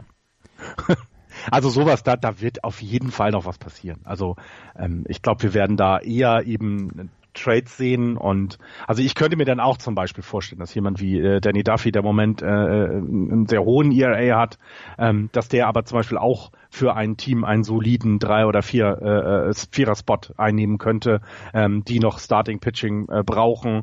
Die Kansas City Royals wollen ja die sie wollen neu aufbauen, müssen neu aufbauen. Das heißt, da wird, ich glaube, alles, was bei drei nicht auf den Bäumen ist, wird da getradet werden. Das ist nun mal so in der Liga. Ähm, Kauf und damit, ja. Kaufmann Stadium ist so ein geiles Stadion. Dann hast du nur elf Sieger als Dauerkarteninhaber da. Boah, Mann. Nee. Ja, aber also auch da würde ich jetzt mal, also da würde ich jetzt behaupten, das nimmst du alles in Kauf. Du hast die World Series gewonnen mit den Kansas City Royals, ja. das war das war wichtig, dass das mal passiert, das war für die und ich glaube, dann ist es jetzt auch weißt du so, ist es dann egal. Ich meine, frag jetzt mal, jetzt mal blöd gesagt, frag jetzt mal einen Frankfurt-Fan, der die letzten 30 Jahre mit dem Team irgendwas gemacht hat. Wenn der die nächsten 30 Jahre den gleichen Quatsch macht, um dann einen Pokal zu gewinnen, ist dem das völlig okay. Und für die Royals war es, war es diese eine Saison. Und letztes Jahr haben sie zwei noch mal Saisons, ja, also eine Jahr zwei Saisons, ja, genau, sogar ein, wo sie in der also, World Series waren. Genau, also das heißt, das reicht dann auch. Also irgendwann kriegst du es halt nicht mehr beisammen. Und dann ist es auch in Ordnung. Also sie tragen das jetzt halt ein bisschen sie übertreiben es ein bisschen mit der Schlechtigkeit, aber ich glaube, da kann man auch nicht immer was dafür. Ich glaube, äh, da, da passiert jetzt halt was. So, und dann gucken wir mal. Dann schauen wir mal. Wir schauen auf die Cleveland Indians, die haben äh, Corey Kluber jetzt eine Injektion in den Ellenbogen ähm, bringen müssen. Was hat er bekommen? Wahrscheinlich äh, Kortison, oder? Ähm, er hat, nee, in sein, in sein Knie, nicht in seinen, ähm, in seinen Ellenbogen ins Knie hat er eine Injektion bekommen und das ähm, wird ihn auch dazu zwingen, das All-Star-Game zu verpassen. Er hat am Freitag diese, diesen, diese Spritze bekommen. Ähm, er hat zwei Runs im achten Inning bekommen, wurde von den New York Yankees besiegt. Ähm, aber er sagte, oder beziehungsweise die Cleveland Indians haben gesagt, er braucht eine Woche, um davon sich zu erholen von dieser Injektion. Und dann wäre er, ähm, wäre er am 23. Juli bei seinem quasi übernächsten Start ähm, also er wird seinen nächsten Start wohl nicht machen am 23. Juli, erst danach. Ähm, die Indians haben gesagt, ja, es war nicht das große Problem mit, äh, mit dem Knie von äh, Corey Kluber, aber sie wollten jetzt kein Risiko eingehen. Und diese eine Woche, glaube ich, wird von vielen, vielen jetzt wirklich herbeigesehnt. Ja, All-Star-Game ist toll und so weiter. Und trotzdem, wenn du einen Ace hast in deinen Reihen, der mal eine Woche Pause braucht oder vielleicht zwei Wochen Pause braucht, dann ist das, glaube ich, auch ganz okay, wenn, äh, wenn der mal diese Woche Pause bekommt. Absolut. Und ich glaube, gerade bei den Pitchern, die eben so viel äh, Innings dann schon haben, ist das sehr, sehr gut, wenn du das machst. Ähm, ich ich sehe es ja auch bei den Giants. Ne? Äh, Buster Posey war auch äh, gewählter Catcher äh, von den Fans und hat jetzt auch eben eine Injektion in der Hüfte bekommen und erholt sich davon. Also das sind alles Sachen, die du jetzt einfach mal machen musst. Ähm, so schade es natürlich auch für die Leute ist, die ihn vielleicht gewählt haben und gerne sehen wollten, ähm, ist es dann hier da geht die Gesundheit der Spieler halt einfach mal vor. Ähm, die, ich glaube, die werden ja trotzdem ganz äh, äh, geschmeidiges Spiel dann sehen, zu sehen bekommen, die Leute, die sich das tatsächlich angucken wollen. Die Cleveland Indians haben ein ganz, ganz, ganz großes Problem und das nach wie vor, das ist deren Starting Pitching. Ähm, sie haben, äh, wen hatten sie jetzt? Cody Allen hat äh, mal wieder es beinahe geschafft, einen Save zu blowen, beziehungsweise ähm, einen Save nicht hinzubekommen. Sie haben nach wie vor große, große Probleme im Bullpen und wir haben schon darüber gesprochen, ähm, dass das Bullpen hier, dass das Problem ist bei den ähm, bei den ähm, Cleveland Indians in den letzten Jahren war es das halt nicht und dieses Jahr ist es das. Und wenn man sich das anguckt ähm, in den letzten 30 Tagen, Entschuldigung, ähm, oder von den von den Relief Pitchern, Cody Allen hat einen 4,78er ERA, Zach McAllister ein 5,65er ERA, Dan Otero 5,60er ERA, Josh Tomlin, der ähm, in 17 Spielen ähm, dann auch im Relief Pitching war, 5,21er ERA, Olsen 7,50er ERA in 80 äh, in 18 Innings, Andrew Miller ein 4,40er ERA, bevor er äh, auf die auf die DL gegangen ist. Das ist nicht gut. Das ist wirklich nicht gut. Und wenn du dir die letzten 30 Tage anschaust, wird es ein bisschen, bisschen besser. Ähm, da ist äh, Trevor Bauer im Starting Pitching okay mit einem 1-0-1er ERA, Aber Corey Kluber zum Beispiel ein 503 ERA, Michael Clevinger nur mit einem 440er ERA. Und wenn du dann runtergehst ins Relief-Pitching, Otero mit einem 405er ERA, das geht sogar fast noch. Aber McAllister knapp 6. Ähm, Oliver Perez, der ist der Einzige, der im Moment wirklich gut dabei ist. Der hat in 15 äh, Spielen in seinen letzten 30 Tagen, neun Innings hat er zwar nur gepitcht, also er wird nur für ein oder maximal zwei ausgenommen, hat aber nur ein 1er ERA. Das ist das große Problem der Cleveland Indians und äh, wir können davon ausgehen, dass sie bis zum Ende der Trade Deadline am 31. Juli auch noch was machen werden und wahrscheinlich noch ein oder zwei Relief Pitcher dazu bekommen, weil so kriegen sie ganz, ganz große Probleme im ähm, in den Playoffs. Ja, zumal das Starting Pitching nicht das Problem ist. Ne? Das ist ja genau das. Sie übergeben ja häufig ähm, mit ihren Pitchern immer relativ gute gute äh, äh Setups, aber das Bullpen äh, ja verkackt das halt regelmäßig. Und ähm, da bin ich auch sehr gespannt. Stand aber auch in den meisten Texten, die man gelesen hat über die Indians, war eben genau dieses, wo können sie sich jetzt noch ähm, ähm, ja, Unterstützung für das, für das Bullpen holen. Dann, du hattest, du hattest es in, ich glaube, vor drei oder vier Sendungen mal gesagt. Du hast gesagt, das kann ja nicht sein. Das Talent ist ja weiter da. Es ist ja, ist ja nicht so, dass jetzt plötzlich ähm, drei Viertel der Leute weg sind, sondern das Talent ist weiter da. Nur sie kriegen es im Moment einfach nicht, ja, sie kriegen es nicht auf dem Mount. Mhm. Absolut. Sie kriegen es, Entschuldigung, ich habe gerade was getrunken. Sie kriegen es absolut nicht auf den Mount und das ist das große Problem der Cleveland Indians. Äh, wie gesagt, sie werden auf einem Bein werden sie die Playoffs erreichen. Ob es dann noch was bringt, das ist halt die, die große Frage. Ja, oder wie es, wie das äh, ängstliche Boston Red Sox Fans, äh, äh, die ich jetzt nicht näher benennen möchte, es gibt in einem WhatsApp, in einem WhatsApp-Channel sagen, ja, und dann mit 3-0 gegen Indians raus in den Playoffs, ne? Also, das, die Angst besteht ja trotzdem weiterhin die, dafür sind es halt immer noch die Indians, finde ich. Also ich finde, das ist völlig berechtigt, dass man, dass man trotz dem Ganzen sich sagt, ey, das ist halt, das Talent ist da und, und die haben weiterhin die Chance. Und es gibt ja auch gute Geschichten über die Indians zu erzählen. Also wir haben ja auch immer gesagt, dass neben dem Bullpen so ein bisschen ja auch die Offensive nicht ganz so zusammenklickt, wie sie es vielleicht die Jahre zuvor gemacht haben. Ähm, aber das ist ja, das hat sich ja auch alles wieder gelegt, ne? Also du hast auch José Ramirez, der jetzt dieses Jahr so ein bisschen hervor, äh, hervorzuheben ist. Und ähm, sie kommen, ne, mit jetzt haben sie hier einen Top Prospect hochgezogen, Francisco Meja, den, äh, weiß ich nicht, den, es ist ja genug immer noch da und sie haben ja gute Leute beisammen. Es, es fehlt halt an, an, an Kleinigkeiten und das, was die Boston Red Sox zum Beispiel mit diesem JD Martinez Trade gemacht haben, das ist den, das ist den Cleveland Indians dieses Jahr noch nicht gelungen, aber das kann ja alles noch kommen. Ja, das kann alles noch so kommen. Bei den Minnesota Twins ist es so, dass sie Logan Morrison, äh, ihren DH bzw. First Baseman auf die DL gesetzt haben mit Hüftproblemen. Äh, Infile Ihaya Adrianza ist zurückgeholt worden. Er ist auch von der DL aktiviert worden. Ansonsten gibt es zu den Minnesota Twins nicht wirklich gute Nachrichten. Das ist nach wie vor sehr, sehr übler Baseball, der dort gespielt wird. Äh, das muss man einfach in dieser Form so sagen. Und ähm, es ist halt, es ist halt sehr schade, dass da im Moment ähm, so wenig los ist bei den Minnesota Twins, die letztes Jahr das Wildcard-Game ja erreicht haben. Jetzt gucke ich nochmal gerade nach Max Kepler in seinen letzten 30 Tagen. Er hat 97 At-Bats gehabt, einen 2,27er Average, 2,86er on Base Percentage, 4,02er Slugging. Auch das ist nicht unbedingt ganz herausragend. In seinen letzten sieben Spielen hat er allerdings einen 2,69er Average gehabt, 3,67er on Base Percentage. Vielleicht nimmt er jetzt ja wieder Fahrt auf. Er hat jetzt das All-Star Break zum Verschnaufen und ähm, mal gucken, wie es dann funktioniert mit ihm. Ja, was ich, ähm, was äh, wir vielleicht im Zuge, wenn wir jetzt in der äh, American League Central sind, äh, vielleicht mal so ansprechen sollten, war ein Tweet von äh, von jemanden an uns, ähm, auf also eine Antwort, ähm, dass die ähm, ja dass es drei Teams gibt, die äh, über 100 äh, Niederlagen diese Saison haben könnten. Ne? Das sind die Orioles, die Royals und die White Sox allein in der American League. Ähm, und man dann schon mal sich überlegen kann, was ist da gerade los? Ne? Also haben, haben wir da nicht ein Riesenproblem? Denn wenn du dir anguckst, ist die American League mit Boston und, und äh, Astros und Yankees natürlich von den überragenden Teams äh, einfach deutlich dort, aber du hast eben auch äh, äh die, die Orioles mit einem 28% Winning Percentage und das schlechteste Team in der äh, Major League kommt bei irgendwie 400 raus, was ja auch immer noch nicht gut ist, ne, ein 400er Average, aber was ja eigentlich auch immer normal ist, dass du, wenn du kein Top-Team zusammen hast, ungefähr 40 Prozent, 43 Prozent deiner Spiele verlierst. Das ist dann eine schlechte Saison, ja, aber das, was da andererseits stattfindet und äh, das kann man ja schon fast gar nicht mehr erklären.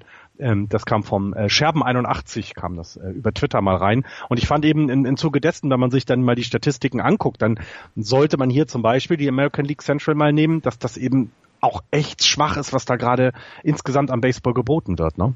Ja, das ist es. Und ähm, das ist halt die Frage, ähm, die dann aufgekommen ist. Ähm, Dan Shaughnessy hat einen Artikel gebracht, dass es zu viele Teams gibt im Moment, die über 100 Siege bekommen, dass es zu viele Teams gibt, die im Moment ähm, ja schlachtreif quasi sind und dass das im Moment Langeweile ist und ähm, oder dass im Moment Langeweile in der Liga herrscht und deswegen war die Frage aufgekommen und ähm, wir haben im Moment so ein bisschen NBA-Verhältnisse. Das heißt, es gibt zu viele Teams, die im Moment im Rebuild sind, beziehungsweise die ihre, ja, die ihre, ihr Potenzial nicht ausschöpfen. Und wir haben einige wenige Superteams, wo man sagt, okay, die gewinnen halt alle Spiele. Und Dan Shaughnessy ist ähm, Boston Red Sox Beatwriter, äh, ein sehr unangenehmer Boston Red Sox Beatwriter, das müssen wir noch dazu sagen. Aber der hat, ähm, der hat schon einen Punkt, wo er, wenn er sagt, ja, ja, so richtig, so richtig doll ist das jetzt alles nicht im Moment. Ne? Ja, und ja, und vor allen Dingen ist ja auch die Frage, also du, du, du musst ja, ähm, du, du musst ja nicht 100 Niederlagen haben, um, um dich neu aufzubauen. Ne? Also du musst ja nicht das, das so fabrizieren, wie es jetzt ist. Also ich, ich meine, die, die, die Brace haben in den Jahren, wo es nicht gut ging, glaube ich, keine 28% Winning Percentage gehabt zu diesem Zeitpunkt. Und äh, die, selbst die Phillies, die wir immer ausgelacht haben, und selbst die Marlins haben es nicht. Und was mich halt, was, was ich halt daran so merkwürdig finde, ist eben, wie deutlich es diese Saison ist, dass es eben diese super schlechten Teams gibt. Und ähm, dass es eben vielleicht auch, ja, für die, ich meine jetzt jeder Spieler der Kansas City Royals weiß doch, dass er in Zukunft mit dieser Franchise nicht mehr viel zu tun haben wird. Also gehe ich doch davon aus, dass du dann versuchen musst, dich ins Schaufenster zu stellen. Dass du versuchen musst, eben in einem schlechten Team immer noch ja, deine Leistung zu bringen, damit alle Leute auf dich aufmerksam werden und sagen, hey, wir holen dich jetzt zu einem besseren Team. Oder eben auch, dass die, dass die, äh, dass dein abgebender Verein dann eben auch sagen kann, hey, dafür kriegen wir dann auch ein paar Prospects von dem, wo wir es hintraden. Und das ist so ein bisschen das, was ich gar nicht verstehe, weil man kann also man kann teilweise, du hast es gesagt, jetzt bei den Royals mit elf Siegen, elf Heimsiegen in 46 Spielen, das kannst du auch jemanden ganz schlecht verkaufen und du verkaufst dich selber ja auch einfach nicht gut und das, das finde ich sehr merkwürdig.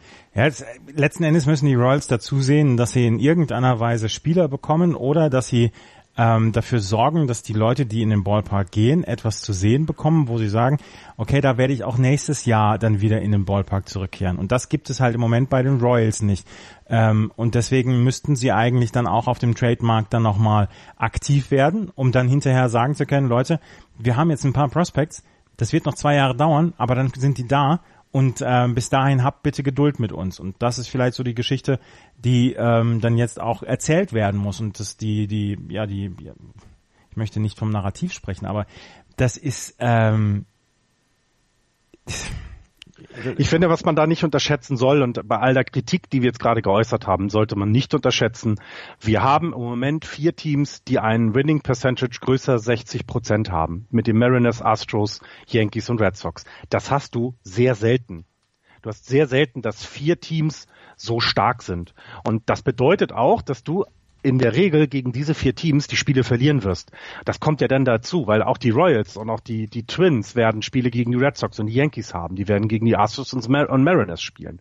Und vielleicht ist das vielleicht eben neben dem, dass wir sagen, Mensch, da ist eine schlechte Qualität an Teams dort, vielleicht auch der Grund, weil es eben so vier überragende Teams gerade gibt. Ja. Mag ja auch ein Grund sein. Ja, ähm, das äh, mag alles sein. Das sind wir ein bisschen von abgekommen, aber in der American League Central gibt's auch nicht so richtig viel mehr zu erzählen. Oder hast du was zu Detroit noch, zu den White Sox und zu Kansas City? Ich, ich wollte, also ich habe das gestern, äh, äh, ich lag zwar in meinem Bett, als ich diese, ich hatte eine Hose an, aber ich hatte, ich lag in meinem Bett, als ich diese Statistiken und Geschichten lesen wollte. Florian, bitte, bitte. aber ähm, ich wollte einfach nicht, dass es so deprimierend wird. Deswegen habe ich darüber lieber nichts gelesen. Ja. ja, ja, ja. ja. Ähm, wusstest du, dass die Kansas City Royals gar nicht in, in Kansas zu Hause sind? Das ist eine sehr interessante Geschichte. Vielen Dank für diese Information. Weißt du, was Chicharito, na, okay, lassen wir das. Missouri. Mhm. Aber das lassen wir. Wir kommen in die American League West. In der American League West führen die Houston Astros mit 64 Siegen, 34 Niederlagen. Dahinter die Seattle Mariners mit 58 Siegen, 38 Niederlagen. Die haben die letzten drei Spiele verloren. Da könnte es sein, dass die so ein bisschen das All-Star Break herbeisehnen. Die Oakland Athletics haben ähm, eine wunderbare Phase im Moment. 54 Siege, 42 Niederlagen. Die LA Angels 49 und 47 und die Texas Rangers mit 41 und 55, 22 Spiele zurück, 17 Spiele hinter einem Wildcard-Platz. Die Houston Astros, bei denen ist eigentlich alles in Ordnung. Da kann man nicht so richtig ähm, na, ich hab was. Was hast du? Was hast du, wo sie nicht ich am Feier sind? Ich hab was. Das ist sehr interessant. Das war nur so eine kleine Nebengeschichte. Irgendwie der Closer, Ken Giles, kann das sein? Ist das der Closer oder ein, ein, ein Setup-Man? Ja. Der wurde vom Mount genommen und hat wohl nachweislich das F-Wort benutzt äh, gegenüber seinem Manager, AJ Hinch. Ja. Und ähm, was sie dann gemacht haben, ist, ihn in die Triple A geschickt. Dass, dass, dass Ken Giles in die Triple A zurückgeschickt worden ist, das habe ich wohl mitbekommen, aber nicht... Ähm ob das aus disziplinarischen Gründen passiert ist. Du kannst es ja, du kannst es ja jetzt äh, interpretieren, wie du möchtest, aber ich finde, dass selbst, äh, ne, dass in einem Team, wo das so gut funktioniert und da passiert so etwas, dass du dann eingreifst, egal wie, ne, ob es sportliche Gründe hat oder eben äh, disziplinarische Gründe, finde ich, äh, kann man den Hut vorziehen und sagen, ja, dann ähm, sag, zeigst du halt auch mal, dass es so hier nicht geht und dann kommt er wieder und wird wird den dann ne, in, in der zweiten äh, äh Saisonhälfte dann wieder unterstützen. Alles gut, aber ich finde das gar nicht so doof. Ken Giles hatte in seinen letzten 30 Tagen neun Einsätze, acht Innings und einen 5,63er ERA. Der ist ja schon als als ähm, Closer ist er ja schon runtergenommen worden, hatte nur noch einen Save. Die Save Opportunities hat dann Hector Rondon übernommen für die Houston Astros in den letzten 30 Tagen. Der hat mit einem 1,93er ERA ein ERA, dem man einem Closer wo man dem Closer nicht böse ist hinterher. Ähm, Travis Hipp hatte einen 1,17er ERA in den letzten 30 Tagen. Dallas Keuchel 2,17 äh, in sechs Starts. Dennis Keikel ist wieder zurück. Das ist vielleicht, ja, das, das, ist vielleicht die Nachricht die der letzten 30 mhm. Tage beziehungsweise der letzten Tage. Dennis Keikel ist wieder da und er verstärkt einen, eine Starting Rotation mit äh, Garrett Cole, mit Justin Verlander, mit Charlie Morton, die eh ja schon nicht so schlecht war. Justin Verlander hatte jetzt in seinen letzten fünf Starts ein bisschen Pech, nur einen 3,45er ERA, aber wenn wir unsere ERA-Arithmetik wieder dran setzen, dann sind das trotzdem nur knapp drei Runs innerhalb von sechs Innings. Von daher auch das immer noch alles in Ordnung. Ähm, keiner der Starting Pitcher hatte in den letzten ähm, 30 Tagen ein ERA von über vier. Ja, ähm, äh, also das bei all dem drumherum ist es ja genau die Geschichte, die die Astros schaffen es, selbst solche Geschichten wie mit Ken Giles, ähm, das ist denen egal. Die haben dann jemanden, der die Rolle übernehmen kann. Ähm, eine etwas schwächere Phase, nenne ich das jetzt mal, von Justin Verlander, das ist jetzt sehr hohem, auf sehr hohem Niveau jammern, kann dann eben äh, Dallas Keuchel auffangen, weil er eben zurückkommt zu seiner Leistung, die er mal hatte oder eben bessere Zahlen auflegt, als er es die Saison bevor getan hat. Deswegen das äh, sieht immer noch gut aus und bei bei allem äh, ähm, bei aller Euphorie rund um die Boston Red Sox, die ich teilweise hier verspüren kann, äh, muss man dann doch sagen, äh, die Astros sind meines Erachtens immer noch das Team, was geschlagen werden muss, um die World Series zu kommen.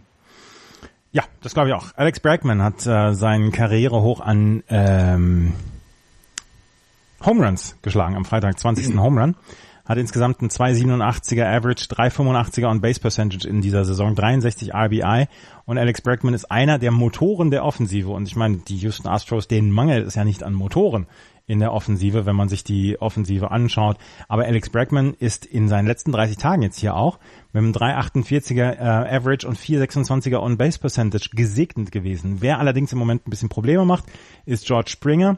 Der hatte 30 Tage jetzt, die eher zum Vergessen waren, mit einem 1,43er Average. Ansonsten José Altuve macht das, was José Altuve halt immer macht. er hat auch schon 17. He's, he's, he's, getting on base. ja, ja, genau. Das ist äh, ja, das ist, ist ganz angenehm, wenn einer deiner Angestellten genau das macht, was du von ihm erwartest, ja. ne? Ja, ja und ähm, auch jetzt eben die die letzten drei Jahre ja. Also es ist ja nicht jetzt überraschend, ne? Wenn mal äh, man wusste, was JD Martinez äh, dir bietet, aber ja nicht, dass es 29 Home Runs vor dem All-Star Break sind. Ja. Ähm, was, äh, glaube ich, auch ne, einfach niemand erwartet hat. Aber bei José Altuve weißt du, was er dir bringt. Und das ist halt fantastisch. Das ist sehr schön zuverlässig, ja. Ja. Ähm, ja, José Altuve immer noch einer der aller, aller, aller tollsten Spieler, die es überhaupt gibt. Ähm, ich habe jetzt gerade gar nichts so richtig zu den Seattle Mariners. Allerdings haben die eine fantastische Saison im Moment am Start und vor allen Dingen die letzten zwei, drei Wochen, die sind richtig, richtig gut abgegangen in den letzten ähm, Wochen und auch das ist eine, eine schöne Statistik, die man immer heranziehen kann, die letzten 30 Tage, weil daran kannst du ja ähm, Tendenzen ähm, ablesen, nicht die Seattle Mariners, die Oakland A's meine ich. Ähm, die Seattle Mariners haben jetzt in den letzten Tagen ein paar Probleme gehabt, da kommen wir gleich noch zu. Aber die Oakland A's haben in den letzten 30 Tagen einfach eine sehr, sehr gute Phase gehabt. Und da können wir noch mal drauf schauen. Auch hier ähm, die ähm, das Starting Pitching mit Freddie Montas 4,22er ERA, das ist nicht ganz so doll. Blackburn mit dem 5,75er ERA ist auch nicht ganz so doll, aber sie werden aufgefangen erstens von einem fantastischen Bullpen, zweitens von Leuten wie Sean Menea oder Bassett oder Jackson, die ähm, sehr sehr gute Werte im Moment an den Start bringen und die Oakland A's sind vielleicht tatsächlich eine ja ein, ein, ein großer ähm, Faktor noch, dass die Seattle Mariners sich also es aufpassen oder aufpassen müssen hier, was sie tun. Vier Spiele sind sie nur noch vor den Oakland A's in der Wildcard-Statistik oder in Wildcard-Games und da müssen die Seattle Mariners in dem Rest der Saison ganz, ganz, ganz gewaltig aufpassen. Und, und ja eben auch ähm, wieder, wieder erstarkte äh, oder wieder zu äh, erstarkende Los Angeles Angels. Also ja. das ist ja dann auch noch, die müssen an denen auch erst nochmal vorbei. Also das, ähm, das was der, der, die, die Central Division so ein bisschen an schlechten Teams anbietet, haben wir hier auf einer ganz anderen Ebene. Ne? Du hast dieses Top-Team mit den Astros und dann drei richtig gute, ähm, wo eben die Mariners ein bisschen schwächeln, aber gerade die Ace äh, äh, ja eine Top-Geschichte anbieten, ähm, wieder erwarten so ein bisschen. Also man hat ja schon überlegt, was mit denen los sein wird diese Saison, aber sie bringen, du hast es gerade ganz top, äh, toll erwähnt, sie bringen gerade sehr gute Statistiken auf, den, äh, äh, ähm, auf, die, an die, auf die Platte und auch vor allem auf dem Mount. Ja, das, ähm, äh, ich habe eine lustige Geschichte auch noch zu den Ace. Das hat aber wieder was mit den San Francisco Giants zu tun. Oh, ja. Ja, Edwin Jackson hat am, äh, wann war das? Äh, 12. hat er gegen die Giants gepitcht. Die haben eine Bay Series gerade gehabt, Bay Area Series. Und das heißt, dass er das zwölfte Mal gegen die ähm, Giants gepitcht hat. Das ist jetzt nichts Besonderes, aber er hat das mit sieben verschiedenen Teams geschafft. Also das ist, äh, das fand ich sehr, sehr lustig. Der hat ja dieses Jahr zum äh, sein 13. Team überhaupt, ne, gehabt. Ja, irgendwie sowas, genau. Äh, und wenn wir von von lustigen Statistiken sprechen, ähm, Bartolo Colon hat doch die Boston Red Sox besucht. Mhm. Ähm, also an diesem Spiel war es so, dass der Red Sox Coaching Staff mehr Plate Appearances gegen Bartolo Colon hat mit 63 äh, als die aktiven Spieler im Roster 62. Und als ich das gelesen habe, habe ich gesagt, Alter, ist der alt. Alter. 63 Plate Appearances haben die Coaches, der Coaching Staff der Red Sox gegen Bartolo Colon und 62 nur die aktiven Spieler. Eine sehr schöne Sache. Von all den Statistiken, die wir in diesem Jahr so durchgemangelt haben, ist das eine meiner liebsten. Geil, ne? Das ist eine wunder, wundervolle Statistik ich, ich kann, ich kann, ich kann dabei immer empfehlen, also neben den ESPN und CBS Sports und so weiter, äh, zur Vorbereitung lese ich äh, gerne bei SB Nation rum. Ähm, da gibt es teilweise für jedes Team eine Wochenzusammenfassung mit den skurrilsten Dingen. Also äh, wir haben gerade kurz die White Sox angesprochen bei dem ähm, White Sox äh, SB Nation äh, Blog oder oder bei der Seite da gibt es einen riesenlangen Eintrag über die weinerlichen Cubbies über die, die so richtig schlimm sind, die Cups, weil die Cups ein T-Shirt äh, ähm, oder ja bei der MLB insistiert haben, dass ein T-Shirt nicht gedruckt wird, was die San Diego Padres drucken wollten. Und das liest du dann in so einem Fanblog oder was heißt jetzt, ist ja nicht, sie haben jetzt, die verdienen damit ja nicht unbedingt Geld teilweise. Liest du deine Geschichte so über Seiten. Ich habe Tränen gelacht gestern, ähm, äh, wie sich die White Sox über äh, White Sox Fans und Schreiber über die Cubbies ausgelassen haben. Das war das war einfach hervorragend. Kann ich nur empfehlen. SB Nation. Ähm, ich meine, du liest ja auch Over the Monster wahrscheinlich täglich, ne? Ja, das lese ich täglich. Ja. Genau und ich ja auch mit McCovey Chronicles. Also das kann man echt richtig gut machen.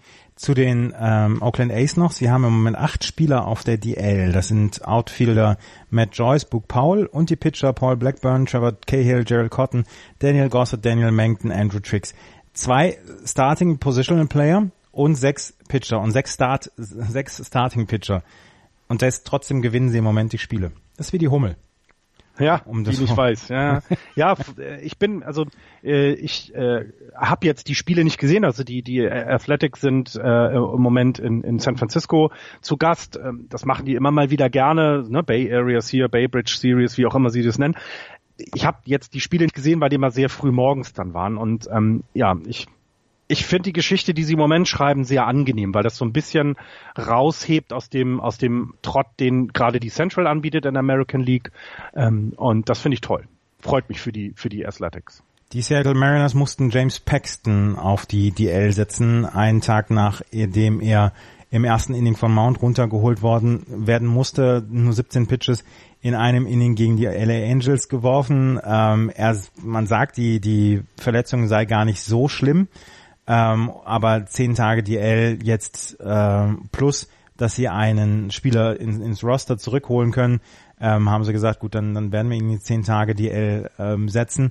Paxton hat einen 370er ERA in dieser Saison, ist eines einer der Anker der Seattle Mariners gerade im Starting Pitching und die ähm, Seattle Mariners haben jetzt Christian Bergman, Casey Lawrence geholt und Mike Morin aus der AAA von Tacoma und Gordon Beckham und äh, Nick Rumbelow sind nach Tacoma geschickt worden. Also die haben ein wenig ihren Roster aufgemischt, um dann jetzt das letzte Spiel dann heute noch zu bestreiten und dann fünf Tage Pause zu haben. Ähm, ja, die Seattle Mariners brauchen allerdings, glaube ich, im Moment mit am dringendsten dieses All-Star-Break, ja. weil die letzten zehn Spiele waren nicht gut. Ja, ja genau, absolut. Ähm, und da merkt man eben auch, ne, die, die Dog Days fangen jetzt an, also jetzt im August ist es überall sehr warm, es ist, ähm, du hast schon über 80 Spiele in den Knochen, ähm, teilweise sogar 90 Spiele in den Knochen und das das merkt man so langsam und diese Pause tut ihnen sehr, sehr gut. Äh, Jean Segura wird ja aber dann zum All-Star-Game äh, All Game äh, reisen. Das ist ja so ein bisschen, also der wurde ja dann äh, gewählt. Oh, ähm, Betrug. Gene Segura wurde anstatt Andrew Benintendi zum All-Star-Game geschickt. Das, ja. ist, das ist der, das ist der ganz große Betrug. Da, da sind die wirklich großen Geschichten. Was, was aber, was man da bei all dem Ganzen nicht vergessen hat, wir haben jetzt selber das All-Star-Game gar nicht so stark in den Vordergrund gestellt, sondern eher die Pause. Es gibt halt Leute, die sich auch noch tatsächlich darüber freuen. Ne? Also es gibt dieses Video von äh, Jesus Aguilera von, äh, von den Brewers, der sich freut, dass er dann ähm, gewählt wurde. Ähm, es gab sehr lustige Videos ähm, der Teamkameraden für äh, zum Beispiel Brandon Belt. Ähm, da sind Bust, äh, äh, Hunter Pence und, und, und Derek Holland als äh, Wrestler aufgetreten in einem Video, dass sie dann äh, Brandon Belt alle wählen sollen. Das, die machen da schon eine sehr nette Geschichte darum und für einige jüngere Spieler ist das bestimmt eine, eine tolle Sache, da gewählt zu werden, aber gerade so, ne, Paxton kann sich jetzt ausruhen, äh, Felix Hernandez ist bestimmt auch ganz froh, dass er die Füße mal wieder hochlegen kann. Also ich glaube, das ist sehr, sehr wichtig gerade, ja. Von den Angels, Albert Buchholz wurde auf die 10-Day-DL gesetzt. Ähm, auch er bekam eine Injektion, Plasma-Injektion in den Ellenbogen, nee, auch wieder mit dem Knie, ähm, Knieentzündung hat er gehabt. Puchholz hat ähm, einen 51er Average, 16 Home Runs, 52 RBI in dieser Saison. Am Donnerstagabend hat er zwei Home Runs geschlagen, seinen 629. und 630. Karriere-Home Run. Er hat äh, damit Ken Griffey eingeholt. Ken Griffey Jr., auch der hat 630 Home Runs, Sechster in der All-Time-Liste, in der All-Time Home Run-Liste. Kannst du die fünf vor ihm jetzt noch nennen? Äh, Barry Bonds auf eins, ja. äh, Hank Aaron auf zwei. Ja. Äh, jetzt wird's eng. Warte, warte, warte, die anderen Namen fallen mir nicht mehr ein. Nein. Babe Ruth auf Platz drei. Stimmt. 714. Ja, ja, ja, ja, A-Rod auf Platz vier, 696 und Willie Mays, 660. Ah, the Say Hey Kid. Ja. Ach, ja, ja, Willie Mays Hayes. Ja, ja, ach, ja, ein toller Typ. Ja, ähm, dann ist er ja ein, ein, also ich weiß nicht, seine Karriere hat ja so ein bisschen, als er zu den Angels gewechselt ist, hat man schon, na gut, der kriegt da seinen Rentenvertrag, aber so richtig was reißen wird er ja nicht. einen Monstervertrag bei den Angels. Ja, 300 Millionen waren das, ja, ne? Ja, zehn genau. Jahre.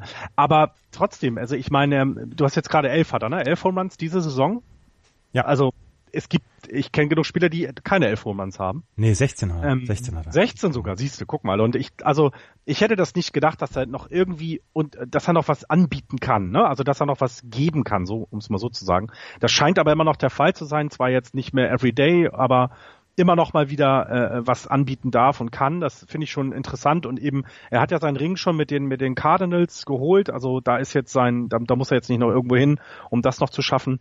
Und 630 Home in seiner Karriere, das ist schon Also da gehört er schon zu den Besseren, würde ich jetzt mal so behaupten. zu den Besseren. Wie gesagt, auf Platz 6 ist er im Moment in der All-Time-Liste. Ähm, eine Sache haben wir noch. Äh, Garrett Richards von den Angels äh, muss sich einer Tommy John Surgery unterziehen und wird dann jetzt wohl anderthalb Jahre ausfallen. Könnte sein, dass wir ihn erst 2020 dann wieder sehen. Eine Sache haben wir noch ähm, zu Shin, Shinsu Chu von den Texas Rangers. Eine Geschichte, die vielleicht so ein bisschen ja unter dem Radar läuft, aber Shinsu Chu hat es gestern geschafft, zum im 50. Spiel hintereinander auf Base zu kommen. Das ist, ey, ich habe das, ich habe das durch Zufall irgendwo gelesen. Ne? Und ich dachte so 50 Spiele, mein Beat the Streak ist bei null, weil ich nie über sechs komme. Und da geht's ja gut nur um Space, nicht um Hitting Streak, aber das ist schon ähm, hervorragend. Also das geht tatsächlich ein bisschen unter. Schade, weil das ist eine, eine, eine, eine Top-Leistung. Ja. 50, das das erste Mal in über, zehn, in über zehn Jahren, dass ein Spieler es schafft, 50 Mal mindestens on Base zu kommen hintereinander. Ähm, vor ihm hat es das letzte Mal Kevin Miller geschafft von den Orioles 2007. Er hat es 52 Spiele geschafft. Alex Rodriguez hat es 2004 mit den Yankees 53 Spiele geschafft. Barry Bonds 2003 mit den Giants 57 Spiele. Und ähm, anführend im Moment hier in diesem Jahrtausend ist Orlando Cabrera, der dem, mit den 2006er Angels es geschafft hat, in 63 Spielen hintereinander on Base zu kommen. Ähm, Shinsu Chu in 50 Spielen hintereinander on Base gekommen. Hut ab! Das ja, das, ja, ich, ich fand die Nachricht, ich finde es schön, dass wir es erwähnen. Ich hätte es, ich hätte es jetzt wieder über, äh, äh bei mir wäre es äh, durchgelaufen. Ich finde es gut, dass du es erwähnt hast, weil das, man hat sonst so wenig über die Rangers zu erzählen und das finde ich gut. Dafür hast du ja mich. Dafür habe ich dich, ja. Die National League werden wir in dieser Woche nicht betrachten. Das war es für heute. Bis zum nächsten Mal. Tschüss. Warum nicht? Was hast du gegen die, was hast du gegen die National League? in der National League East führen die Philadelphia Phillies mit 53 Siegen, 51 Niederlagen, 41 Niederlagen. Dahinter die Atlanta Braves 51 und 42. Auch die Atlanta Braves brauchen das All-Star Break dringendst. Zwei Siege, acht Niederlagen aus den letzten zehn Spielen. Dahinter die Washington Nationals, die bräuchten eigentlich einen kompletten neuen Saisonstart, 47 und 48.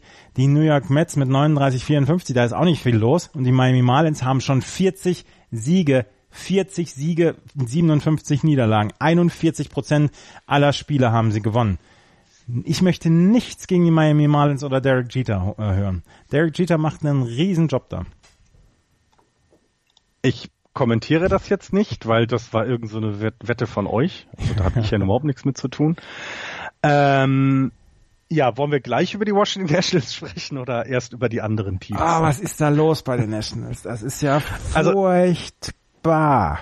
Also. Also das, das Interessante ist dabei ja, dass, dass man, also man, wie soll man das jetzt, wie, wie wollen wir das ohne, dass wir verklagt werden, ähm, das jetzt anfangen? Es gibt ja immer, es gibt ja immer wieder Geschichten rund um, um Bryce Harper. Also er soll ja einerseits loben ihn viele, dass er dass er so ein, so ein Workhorse ist. Er hat ja äh, auch ein paar Bälle ähm, Fielding Practice für die First Base gemacht, um dem Team da noch zu helfen oder oder oder. Also das gilt ja das eine, aber andererseits gab es jetzt die Geschichte, die ich gelesen habe, dass es eine Diskussion zwischen äh, Dave, Marti Dave Martinez gab, äh, dem, dem Manager der, der Nationals, und Bryce Harper. Und zwar sein ja. Lack of Hustle on ja. a Double Play. Das heißt, ja. so ein bisschen dieses, der trottet so langsam zur ersten, wenn ein Double Play ansteht. Da ist nicht der letzte bis. Ne, das so, haben wir so. vor ein paar Jahren schon mal erlebt. Genau, genau. Das war als äh, war es nicht Sean Doolittle, der sich dann so aufgeregt hatte oder wer war? Nee, das ist der Dings damals hier. Ähm, Hellickson. Ah, nein, nein, nein. Das war Dings hier. Wie hieß er denn? Der der Closer, der ja. vorher bei den Red Sox war. Ah, ja, ja, ja. Schön, dass wir immer älter werden. Ja, warte. äh, also ich, Jonathan ich Peppelborn war das. Da haben sich doch ja, genau. geprügelt genau. im Dugout. Genau, und das sind so, das sind so Sachen, wo man sich dann fragt, also wir hatten ja, wir haben doch, wir haben doch darüber gesprochen, dass das mit dem Manager vor zwei Jahren, wie hieß er noch, der auch, äh, äh, äh, ach Gott, jetzt siehst du einen Namen. Naja, egal, ehemaliger Spieler der Giants. Dass, dass das da irgendwie nicht hingehaut. Jetzt ist Dave Martinez da. Ähm, irgendwie kriegen die ihr Clubhaus nicht so richtig in Griff, anscheinend. Sie haben immer weiter das Problem mit Verletzungen. Also auch dieses Jahr ne, haben wir genug Leute, die ständig äh, auf der auf der auf der DL sind. Äh, mit Strasbourg wieder auf der 10-Day DL steht. Hier Ryan Zimmerman ist auf der 60-Day DL List äh, und so weiter und so weiter.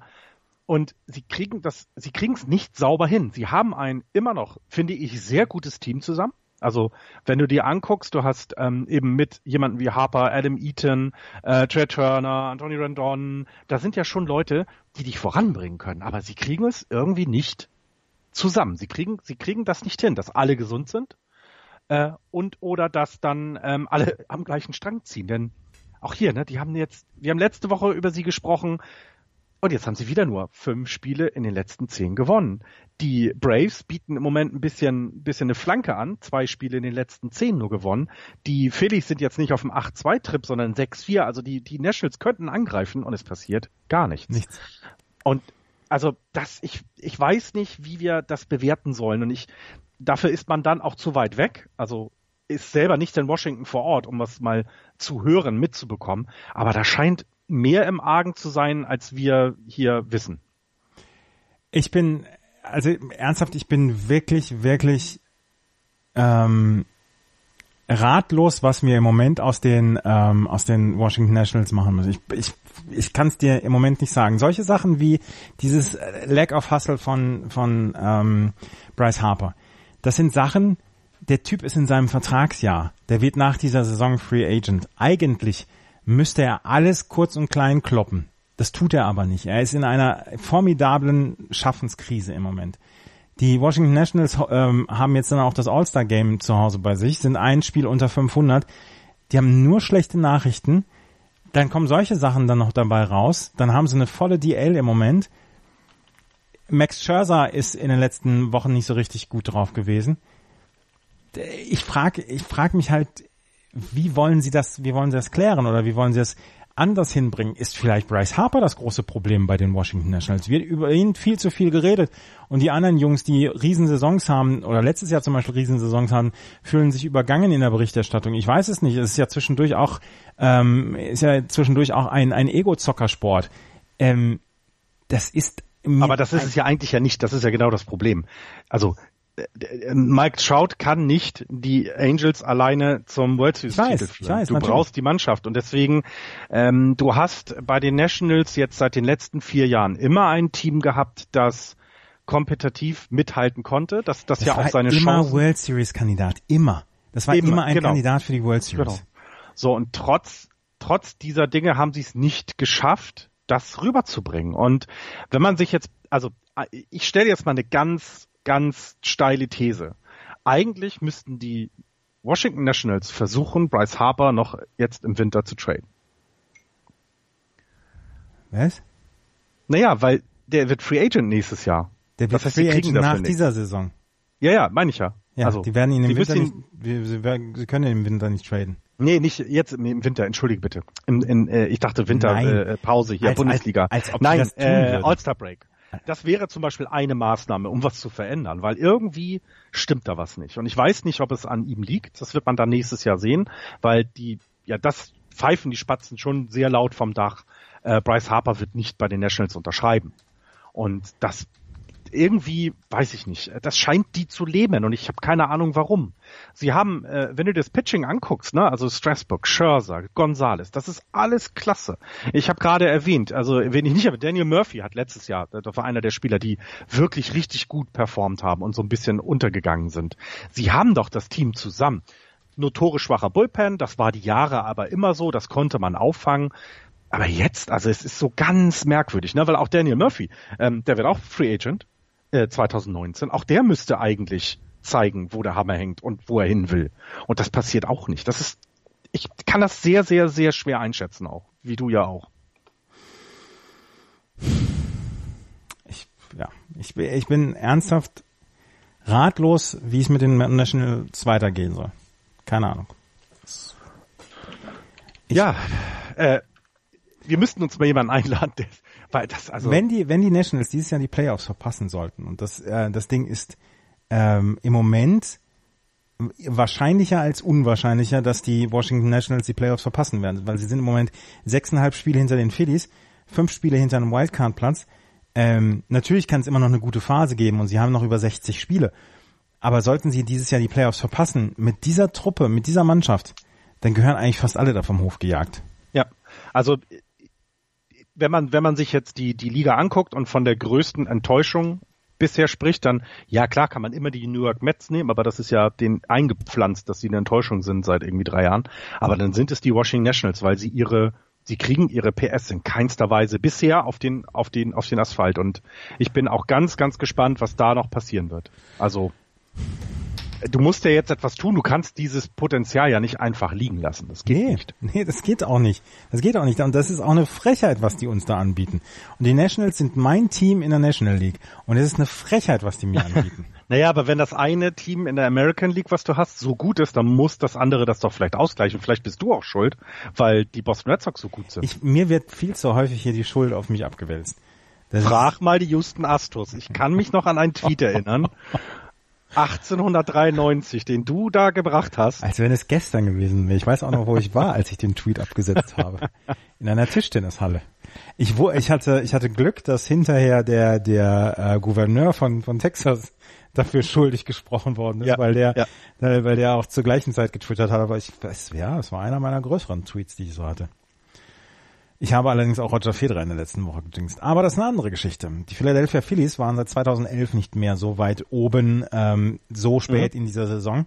Sie haben jetzt ähm, anderthalb Spiele Vorsprung sogar schon auf die Atlanta Braves, haben eine gute Phase zuletzt gehabt und sie konnten jemanden im, im Team wieder zurück begrüßen, der das ganze Jahr schon da war, aber unter ferner Liefen gelaufen ist. Michael Franco, Third Baseman, ähm, hatte eigentlich Anlass dazu gegeben, dass sie überlegt haben, vielleicht für einen Third Baseman zu traden, vielleicht sogar dann tatsächlich zu sagen, äh, ja, vielleicht äh, geben wir Michael Franco in ein Paket an die Baltimore Orioles, um Manny Machado zu bekommen. Jetzt gibt's vielleicht ja immer noch den, den Trade der von Manny Machado zu den Philadelphia Phillies, aber ähm, Michael Franco muss dafür nicht mehr getradet werden, weil er im letzten Monat ähm, einen 3,56er Average hat, 4,13er On-Base Percentage und im Moment wirklich heiß gelaufen ist. Und Michael Franco ist eine der ähm, einer der ja, Alternativen beziehungsweise einer der Typen, die jetzt in einem letzten Monat dafür gesorgt haben, dass die Philadelphia Phillies so weit oben sind. Und was man einfach sagen muss bei den Philadelphia Phillies, sie bekommen von sehr vielen verschiedenen Leuten zu verschiedenen Zeiten Leistung, sodass sie so weit oben stehen können. Das ist Ja. meiner Meinung nach eine wirklich hervorragende Eigenschaft der Philadelphia Phillies und ähm, das ist das ist richtig gut und vor allen Dingen äh, auch Jack Arrieta fühlt sich jetzt wieder wohler. 3,78er ERA in seinen letzten 30 Tagen, in seinen letzten sechs Starts. Aaron Nola mit in seinen letzten sechs Starts mit einem 2,37er ERA. Zach Eflin in seinen letzten fünf Starts mit einem 2,48er ERA. Der einzige, der so ein bisschen Probleme hatte, das war Nick Pivetta. Der hatte einen 5,55er ERA, aber insgesamt macht, macht die Starting Rotation der Philadelphia Phillies einen hervorragenden Eindruck. Ja, und die können dann eben auch sich leisten, äh, mit Daniel de los Santos äh, äh, auch jemanden hochzuholen aus den Miners, der dann gegen die ähm, äh, Mets in seinem allerersten MLB-Start äh, nur irgendwie einen Run in sechs Innings abgibt. Also äh, das, das ist schon, also da kommt dann eben auch, wie du gesagt hast, immer noch mal wieder was nach. Und sie können sich eben erlauben, weiterhin über Manny Machado nachzudenken. Sie müssen es aber nicht. Und das ist das, ich glaube, wenn du in so einer Situation bist, ist das äh, ein, ein sehr guter Vorteil, weil du nicht irgendwie auf Teufel komm raus deine besten Prospects weggeben musst, sondern ähm, ja, du vielleicht eine Etage tiefer sagen kannst, den nehme ich, den biete ich dir an, weil natürlich würde dir jemand wie, wie Machado immer helfen, aber ich habe selber Leute, die dann vielleicht nächstes Jahr helfen oder übernächstes Jahr spätestens kommen.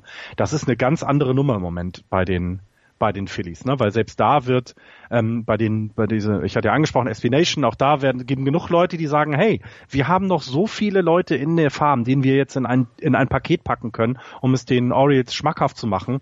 Ähm, da mache ich mir gar keine Sorgen, dass wenn wir ihn äh, äh, kriegen wollten, müssten wir nicht von oben die Prospects Ja, ja, nehmen. Und das ist, das ist ziemlich, das ist sehr überraschend von den Phillies, weil ähm, sie führen die Division an. Ähm, aber mit einer Mannschaft, wo man vielleicht gedacht hat, die wäre nächstes oder übernächstes Jahr dann dran, ne? Ja. Ähm, ich bin sehr gespannt. Ich fände die Geschichte ziemlich cool, wenn Manny Machado zu den Phillies gehen würde. Ähm, weil ich es mag, ähm, weil das ein gutes Team ist, weil es ein gutes junges Team ist. Ich wäre Mhm. allerdings sehr, sehr gespannt, ob die Phillies es schaffen würden, eine Vertragsverlängerung mit Manny Machado zu Ja. Das, äh, das, abzuschließen. äh, ja, aber die Phillies, also sie, sie haben uns ja schon mal gezeigt, dass sie ähm, bereit sind, ein wenig Geld auch in die Hand zu nehmen. Ne? Das ist das eine. Das Problem ist eben, wie du selber gesagt hast, er würde ihnen dieses Jahr auch helfen können, sofort, aber brauchen die Phillies jetzt jemanden, den sie quasi als Rental für diese eine Saison nehmen? Brauchen sie eigentlich gar nicht. Ja, sie müssten sich schon relativ sicher sein, dass sie ihn für nächstes Jahr beziehungsweise in den genau. nächsten Jahren dann auch genau. bekommen. Ja. Also ich würde auch das eher äh, vorziehen, dass sie ihnen äh, würde mir sehr gut gefallen, auch wenn jetzt die Phillies nie so mein Lieblingsteam waren, hatte was mit diesem mit dieser 2009er Mannschaft zu tun. Ähm, gewinnen sie gerade ganz viel Sympathie, glaube ich, innerhalb von Philadelphia zurück zum einen und auch ganz viel Respekt in der, in der, in der National League, weil sie eben mit so vielen jungen Leuten ähm, da was richtig Tolles aufbauen. Die Atlanta Braves haben im Moment große Probleme. Ähm, sie haben nur zwei Spiele aus den letzten zehn gewonnen, sind anderthalb Spiele zurück. Ich habe gestern ihr Spiel von ihrem Spiel gegen die Arizona Diamondbacks große Teile gesehen und es war nicht gut. Sie kriegen im Moment den Schläger nicht an den Ball.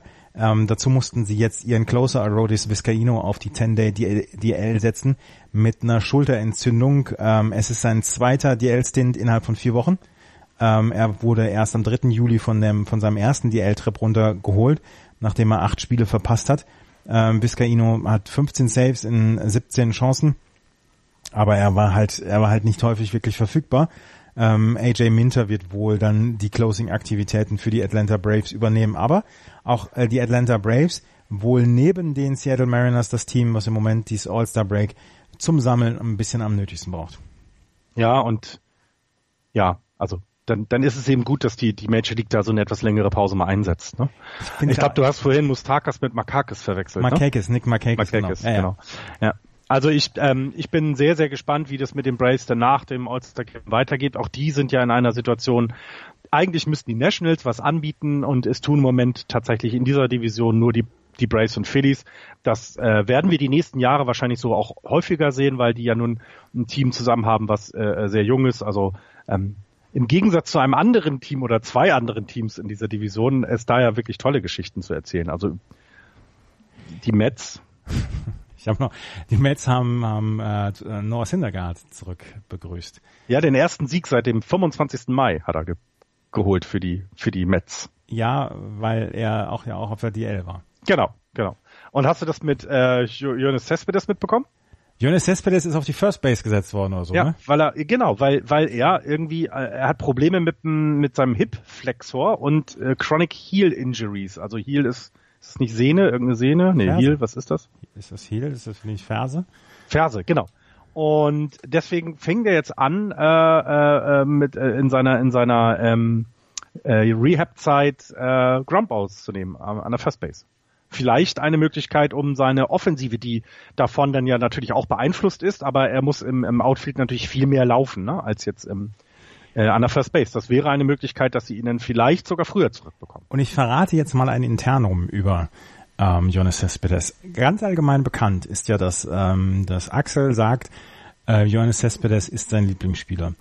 Dieses, sein Lieblingsspieler zu sein, ist auf einer einzigen Aktion begründet. Damals, ja. als er als, ähm, right, als Leftfielder ähm, den einen Typen an der, an der Homeplate ausgeworfen hat, wo er, wo er mit einem Mörderarmzug dann den, den, den Typen an der, an der Homebase ausgeworfen hat. Das ist die einzige Aktion, während, wegen dessen Axel sagt, es ist sein Lieblingsspieler. Wenn der jetzt auf die First Base wechselt, dann hat Axel überhaupt keine Argumente mehr, dass das er sein Lieblingsspieler sein könnte.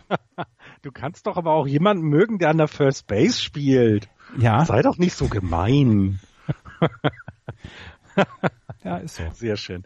Ja, ähm, ich, wenn man sich jetzt mal anguckt, was bisher ähm, der gute äh, Jonas Cespedes für die für die für die ähm, Mets gebracht hat, dann natürlich er ist immer noch ein guter Spieler, aber hier so weit nach vorne gebracht hat er das Team jetzt nicht. Tja. Ähm, hast du sonst das, noch was zur? Äh, ich habe bei den Marlins noch gelesen, dass die updated Top 50 MLB Prospect List keinen einzigen Marlins-Spieler enthält. Das fand ich auch äh, interessant. Ja. Das ist das, ne, wo du gerade noch Derek Jeter gelobt hast, finde ich das wieder interessant, wobei da steht was von Farmhands. Eventuell, ja doch, das müssten ja dann, das müssten dann ja sogar bis in die unteren Ligen gehen, ja. Also ist schon sehr überraschend in einem Team, wo, ja, bis auf, also wenn man so die Fan, äh, Dings durchliest, da, äh, eigentlich gehen davon aus, alle davon aus, dass alle Spiele getradet werden. Also ja. das ist so im Moment die Aussage. Bei den Marlins werden einfach alle Spieler getradet werden.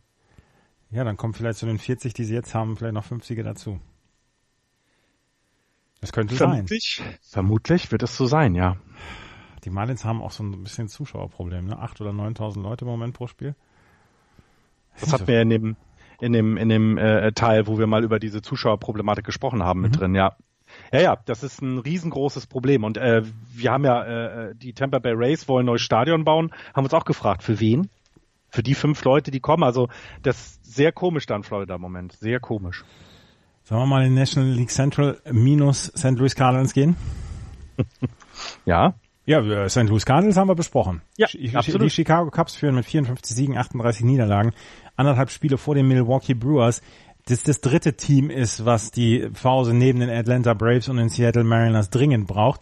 Die Milwaukee Brewers 55 und 42, die St. Louis Cardinals mit 47, 46, ähm, insgesamt anderthalb Spiele vor den Pittsburgh Pirates, die die letzten fünf Spiele gewonnen haben und mit 47 und 49 nur fünfeinhalb Spiele außerhalb der Wildcard sind und die Cincinnati Reds, die mit 43 Siegen und 52 Niederlagen im Moment das Tabellenende zieren, aber auch sie sind nur neun Spiele zurück was einen ähm, Wildcard-Platz angeht. Und auch sie haben die letzten zwei Spiele gewonnen gegen die St. Louis Cardinals.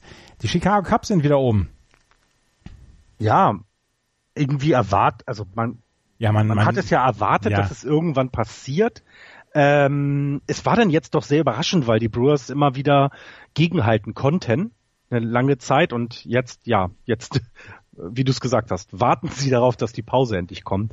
Und ich meine, sie sind ja nur, äh, äh, also die Cups sind ja nur vorne, weil sie halt vier Niederlagen weniger haben. Ne? Die, die Brewers haben einen Sieg sogar mehr im, im Moment. Ähm, das, äh, äh, der Spielplan ist ja nicht immer gleich bei den Teams. Ähm, und ja, irgendwie ist es jetzt verdient, dass sie dort stehen? Dann wir haben die ganze Zeit über die Cups darüber äh, gesprochen, dass sie, ähm, dass sie diese Division auch gewinnen können und eigentlich sogar gewinnen müssen bei dem, was sie haben. Und jetzt ist es wieder soweit. Ne? Jetzt, jetzt haben sie es. Ja, sie sind 16 über 500. Das ist auch verdient, dass sie im Moment auf Platz 1 sind. Sie haben das stärkste Team, um auf Platz 1 zu sein. Ja, auch sie waren ja ähm, oder sind nach wie vor in der Diskussion darum, wenn es darum geht, um Manny Machado. Ähm, ob sie ihn kriegen können, das kommt ein bisschen auch darauf an, ob sie sich ähm, dann von einem äh, ihrer Big League Spieler dann auch so ein bisschen trennen wollen, ob sie sagen wollen, ja, ähm, wir werden uns vielleicht dann auch ähm, von, von Leuten trennen, die im letzten Jahr oder im vorletzten Jahr dann ja auch dazu beigetragen haben, ähm, unser Team dann zu tragen. Und ähm, als erstes ähm, denkt man dann ja auch an Addison Russell, der auf der Shortstop-Position im Moment ist und ähm, wo die wo die Chicago Cubs sagen, ja vielleicht ist er so ein bisschen so ein Unterperformer und vielleicht können wir mit Manny Machado diese Position gerade auch defensiv noch ein wenig äh, verbessern gegenüber Addison Russell. Das wäre dann wahrscheinlich so ein 1 zu 1 Trade. Aber ich könnte mir vorstellen, dass die Phillies da hier im Moment so ein bisschen die Oberhand behalten. Auf jeden Fall, die Chicago Cubs sind jetzt in ihrem natürlichen Habitat und ich erwarte eigentlich auch, dass sie diese Position bis zum Ende der Saison nicht mehr, nicht mehr abgeben. Es wäre eine große Überraschung, ähm, wenn sie außerhalb des Platz 1 diese, diese Central abschließen würden. Ja, wobei im Moment auch so da, ne, es gibt da immer mal wieder Hängerchen von bestimmten Spielern. Also äh, Anthony Rizzo ist im Moment äh, in einem Slump gewesen, also gerade im Spiel gegen die Giants, da war 0 von 11 in den beiden Spielen, die er da war. Da hat ihn Joe Madden mal eine Pause gegeben, einfach äh, mal gesagt, so, komm, ne, schlaf mal aus, guck vielleicht mal zwei Serien bei Netflix und äh, komm dann wieder. Also auch da ist es halt immer noch nicht so rund. Also ähm, sie haben immer noch, ich, also nicht das, das vielleicht sogar beste Pitching in der National League, finde ich. Also im Moment John Lester ja ähm, überraschend gut, überraschend, nö, aber gut, richtig gut dabei. Sie sind mit dem Earned Run Average mit dem gesamten Bullpen von 3,55 Vierter in der MLB. Ähm, das, das kann sich absolut sehen lassen. Ähm, und ich gehe auch davon aus, dass sie jetzt da oben bleiben werden. Es muss aber, glaube ich, damit es hinten raus besser wird, äh, gerade von Spielern äh, wie Chris Bryant, wie Anthony Rizzo, ähm, auch Kyle Schwarber nehme ich da in die Pflicht, muss dann doch ein bisschen mehr kommen, weil Albert Amora Jr. ist so ein bisschen die Überraschung dieses Jahr mit seinem 319er. Average 3,57er OBP und Javier Baez hat ja auch eine sehr gute Saison ähm, mit, mit 19 Home Runs schon und 71 RBIs. Ähm, da kriegen sie ja entsprechend gute Leistung und der Rest wird dann ja hoffentlich auch noch kommen, damit die Cups da eine große Rolle spielen. Ich weiß nicht, ob es besser wird, wenn es anders ist. Ich weiß nur, dass sie etwas ändern wird, werden, äh, dass sie etwas anders, anders werden muss, damit es besser wird. Jetzt habe ich sogar ja. diesen Spruch verkackt. Ja, aber richtig.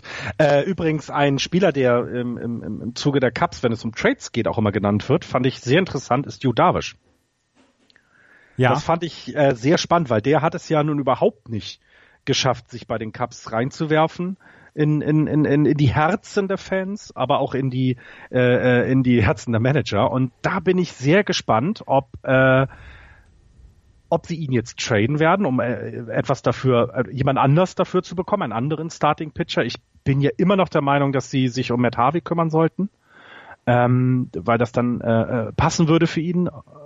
Nicht ganz so kleine Stadt dann nach, nach, nach New York und Cincinnati, dann wieder etwas größere Stadt, könnte aber dann bei die Cubs eben sehr guten, sehr gutes Management haben, könnte da sehr gut hinpassen, nur dann wäre Judavish ja sowieso weiter nach hinten gerutscht. Und ich weiß nicht, ob er das möchte, ob sie das wollen. Und ich bin sehr gespannt, was, was die, was die äh, äh Cubs noch zur Trading Deadline machen. Da bin ich auch gespannt. Die Milwaukee Brewers haben in den letzten 20 Tagen 21 Spiele gehabt, beziehungsweise heute ist das 21. Spiel in den letzten 20 Tagen, deswegen brauchen die die Pause unbedingt. Gestern haben sie einen Doubleheader gehabt und gestern wurden sie von den Pittsburgh Pirates gesweept. Da habe ich, mhm. gleich noch, da hab ich dann gleich noch eine schöne Statistik zu zu den ähm, Pittsburgh Pirates und diesem Doubleheader. Und Doubleheader verliert man eigentlich nicht komplett. Also eigentlich gehen die meisten Doubleheader 1-1 aus. Ein Split aus, genau, ja. Ähm, und sie haben beide Spiele verloren und sie haben jetzt wirklich, wirklich eine, eine fiese äh, Phase im Moment. Sie waren schon mal 18 Spiele über 500, sind jetzt im Moment nur noch 13 Spiele über 500 und haben die letzten fünf Spiele verloren und sind jetzt zurückgefallen und die Milwaukee Brewers, wie gesagt, neben Atlanta und den Seattle Mariners brauchen die die Pause ganz, ganz dringend, vor allen Dingen überhaupt mal eine Pause, weil sie haben jetzt quasi durchgespielt drei Wochen lang. Ja. Und ja. Ähm, hatten die nicht am Anfang auch? Also die Cubs, weiß ich, haben einige Spiele äh, weggeben müssen, weil sie zu Hause angefangen haben, es so kalt war. Ja, ja, genau. Aber Milwaukee genau. war das ähnlich, oder? Kann Pitts, das sein? Ja, Pittsburgh war ja auch äh, Eisschrank Pittsburgh, im März. Äh, ja, genau. Also deswegen, ähm, das, das wird ja dann gerne jetzt ein bisschen kurz vorher gemacht und äh, ja. Ja. Ich meine, ja, sie, sind, sie sind, also im, im schlechtesten Fall sind sie zweieinhalb Spiele hinter den Chicago Cubs zum All-Star Break. Wenn du ihnen das vor der Saison angeboten hättest, glaube ich, hätten sie eingeschlagen. Aber the trend is your friend.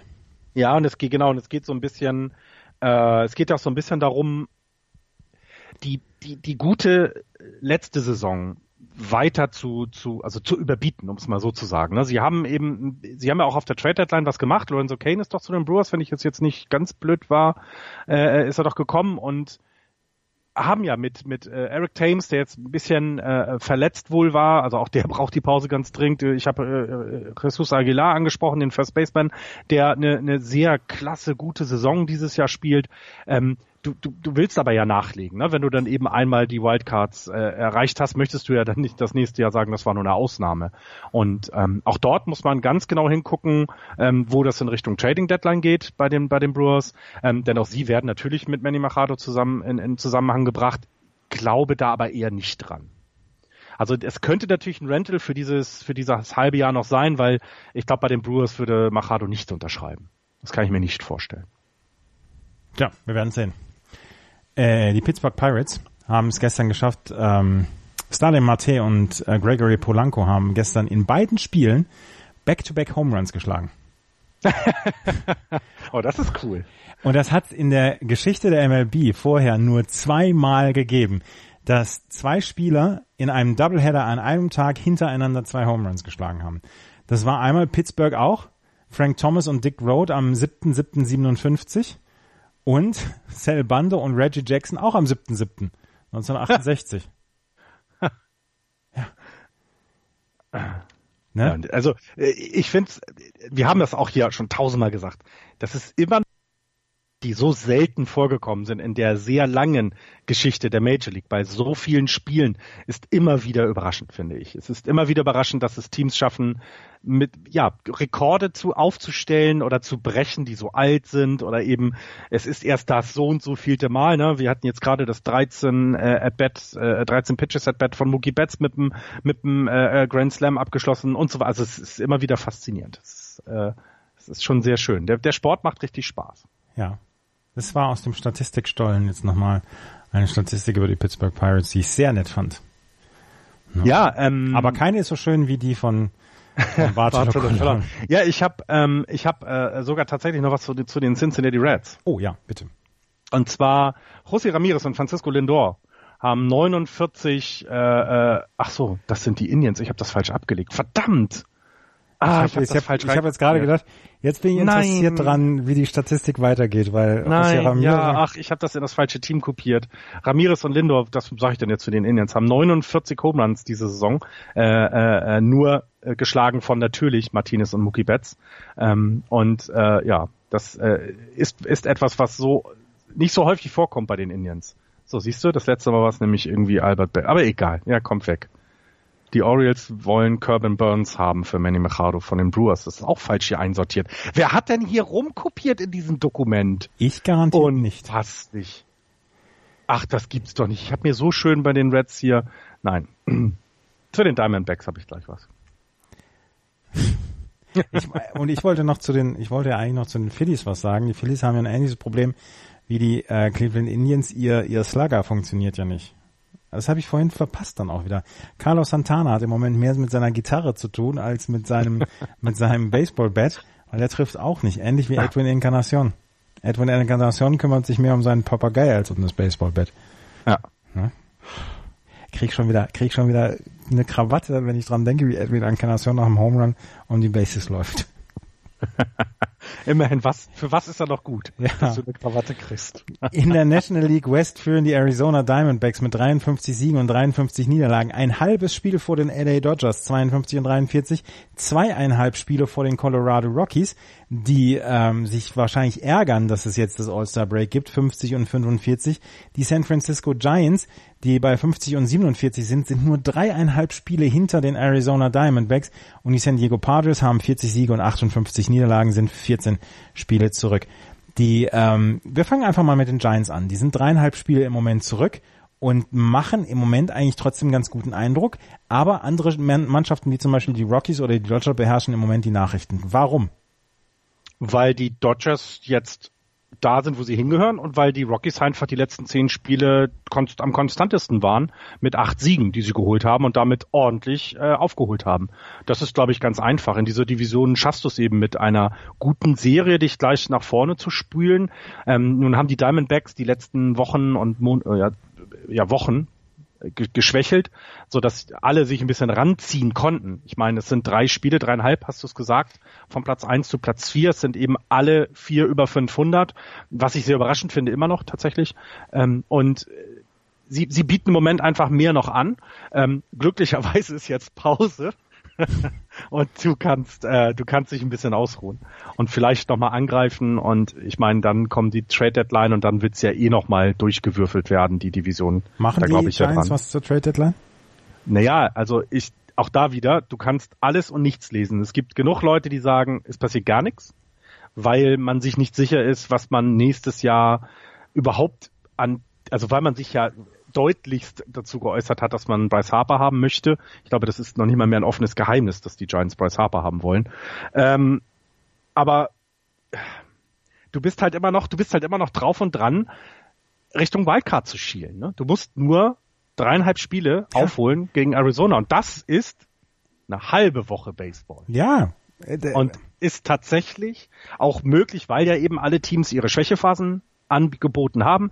Auch die Dodgers werden nochmal wieder eine Schwächephase haben. Dazu haben sie eben zu viele Verletzte. Die Diamondbacks sind nicht stabil genug im Moment. Die Rockies bieten jetzt gerade was an. Auch das gab es schon anders. Und die Giants sind eben auch nicht konstant genug. Deswegen ist das super schwierig. Also diese, in dieser Division möchte ich jetzt nicht Manager eines der vier Teams sein, weil du könntest ja von, wir machen Fire Sale und lassen es jetzt einfach, weil wir davon ausgehen, dass die Dodgers die Division gewinnen werden und, keine Ahnung, irgendein anderes Team uns den Wildcard-Platz zurückholt, bis zu, wir gewinnen diese Division und dann auch noch die World Series. So wie es die Giants ja tun werden. Ja, äh, definitiv richtig. Und ähm, du kannst halt, du persönlich Florian, du kannst halt auch nicht sagen, ja, wir machen eine Saison, wenn sie 500 ist, ist in Ordnung. Ihr seid so spät, oder die Giants sind so spät, noch so weit vorne dran und so in der Möglichkeit oder in, haben noch so die Möglichkeiten hier die Playoffs zu erreichen, dass dieses dieses Geschwafel von dir, ähm, ja, wir gucken, das ist das wird eine ruhige Saison und so, dass ich nicht mehr hören will. Ja gut, also ich werde denn jetzt mal ein paar steile Thesen bringen. Ja. Endlich mal wieder. Pablo Sandoval wird noch mal ein Spiel haben, in dem er alle neuen Positionen. Ach, nervt mich das. Entschuldigt bitte. Nein, aber ich finde in einem in einem in einem Team, wo äh, Derek Holland, Chris Stratton, Andrew Suarez und Ty Black die meisten Starts hatten als Starting Pitcher. Du also noch Starts von Jeff Samacha, Madison Bumgarner, Johnny Cueto, meinetwegen auch Derek Rodriguez, der auch ein Rookie ist, ähm, erwarten kannst. Also du kannst von denen in der zweiten Hälfte ja, keine Ahnung, lass sie jeder noch mal zehn Siege mitnehmen. Dann sind ja schon mal 30 Siege. Da kannst du dich jetzt nicht hinsetzen und sagen, wir schenken die Saison ab. Das geht nicht. Nee, also du nicht. musst angreifen. Mein Problem dabei ist, die Giants haben nicht so viel anzubieten. Die Luxury Tax Situation nächstes Jahr ist horrend. Also sie haben ja ähm, ähm, Verträge. Also Madison Bumgarner hat noch einen Vertrag, Johnny Cueto hat noch, äh, äh, Buster Posey natürlich, äh, äh, Brandon Crawford und so weiter. Also und die kriegen alle nicht wenig Geld. Die haben sich natürlich ähm, ihre World Series Ringe sehr sehr gut belohnen lassen und auch völlig zu Recht. Du hast keine Top Farm ähm, du hast auch nicht so einen tiefen Kader, wie es vielleicht die Dodgers haben, dass die, die Dodgers mal einen vielleicht so halbwegs Everyday-Player ähm, mit gegen einen besseren Spieler traden können. Das hast du alles nicht. Du hast aber dann wiederum Leute, äh, äh, die jetzt hochkommen, eben jemand wie Gorky, Gorky, äh, äh, Gorky Hernandez, den man vorher nun überhaupt nicht auf der auf der äh, ähm, ähm, auf dem Schirm hatte. Äh, du hast äh, Austin Jackson, der wurde jetzt getradet, äh, der andere Name fällt, äh, Mac Williamson, genau, der im Moment verletzt ist. Austin Slater, das sind alles Leute, die du vorher nicht auf dem Zettel hattest, die dir aber jetzt schon richtig gute ähm, äh, äh, Bats anbieten und die natürlich noch jung sind oder teilweise noch nicht erfahren genug in der Major League, aber die dir auch in, den, in, der, in, der, in der zweiten Hälfte immer noch helfen können. Und ähm, ja, Austin Slater war es jetzt, glaube ich, der in den letzten drei Spielen immer jeweils ein Double geschafft hat. Das ist auch jetzt nicht etwas, was ähm, das, das, kann man auch mal sagen, dass es eben dann ein guter Spieler ist. Du hast die Performance von, von Brandon Crawford dieses Jahr, der so ein bisschen geschwächelt hat.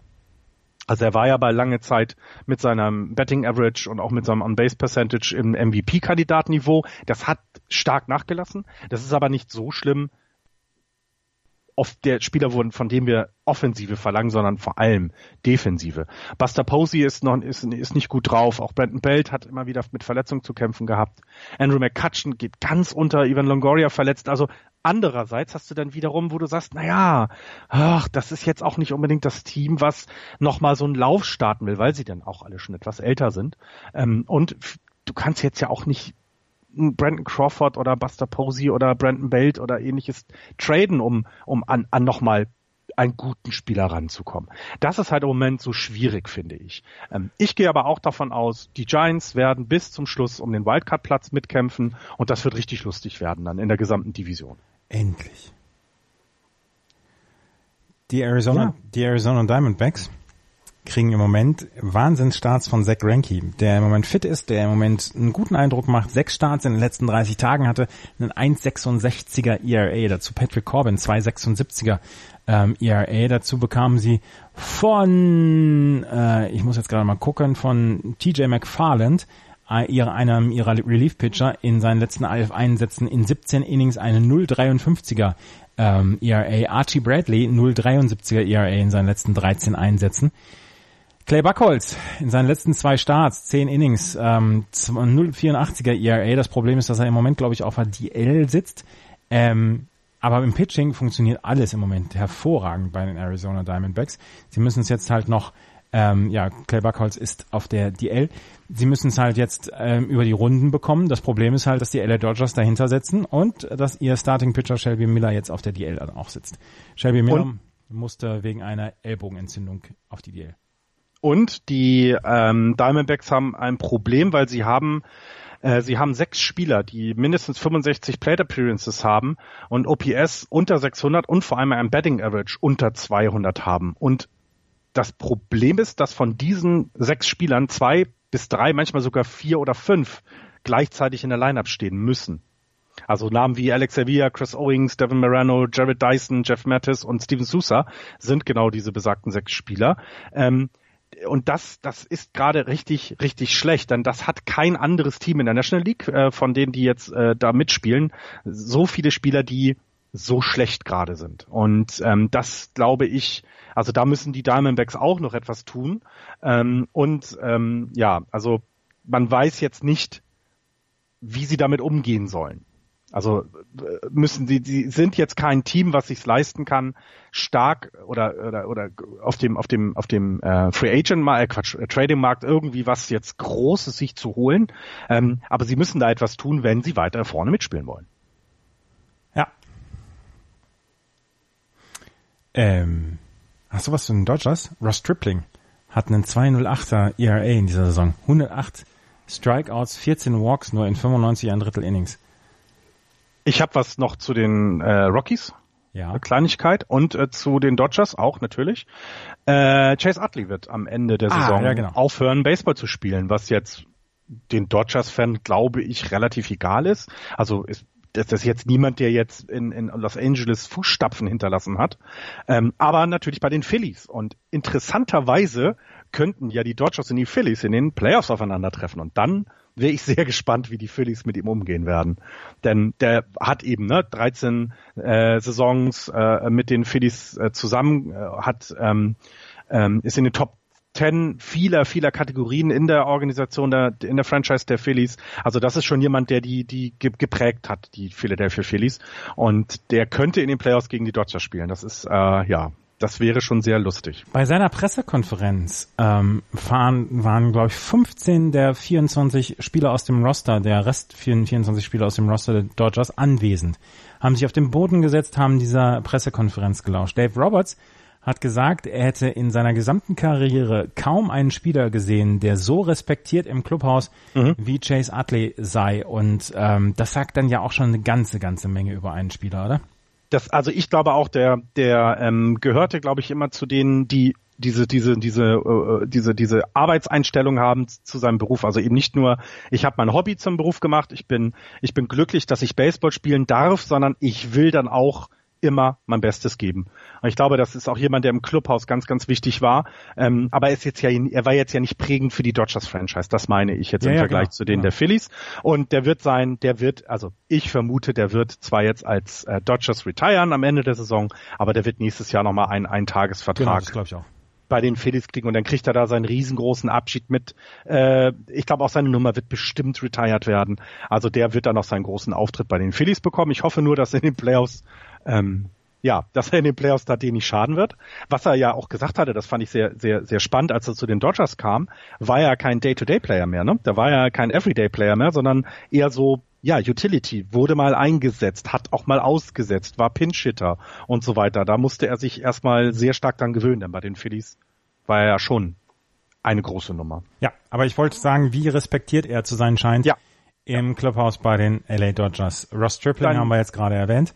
Dein Lieblingspitcher bei den Dodgers ist zurück in die Triple A. Pat Venditti ist äh, wieder runter. Ich dachte, Clayton Kershaw. Hä? Pat Venditti, der Switch-Pitcher. Ja, ja. Pat Venditti. Der ist wieder Ambidextrous runter. Pitcher. Bitte? Den Ambidextrous Pitcher, den wir beiden schon live gesehen haben. Den haben wir schon live gesehen. Wir haben einen Spieler der MLB.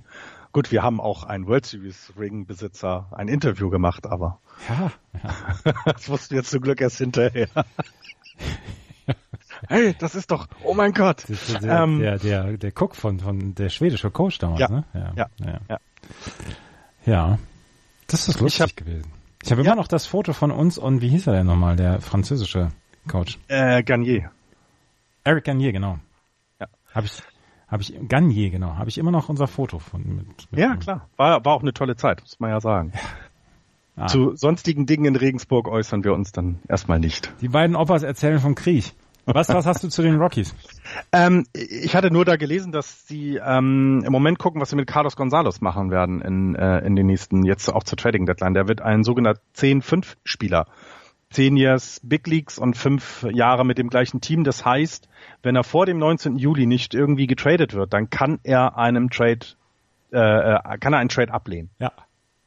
Und äh, da muss man halt aufpassen, weil auch die Rockies natürlich äh, jetzt in der Verlosung sind, weiter mitzumachen. Er hat bisher eine 2,85er Betting Average, ein On-Base Percentage von 3,37. Er hat 75 äh, Spiele bisher, also nicht alle mitgemacht, 253 At-Bats.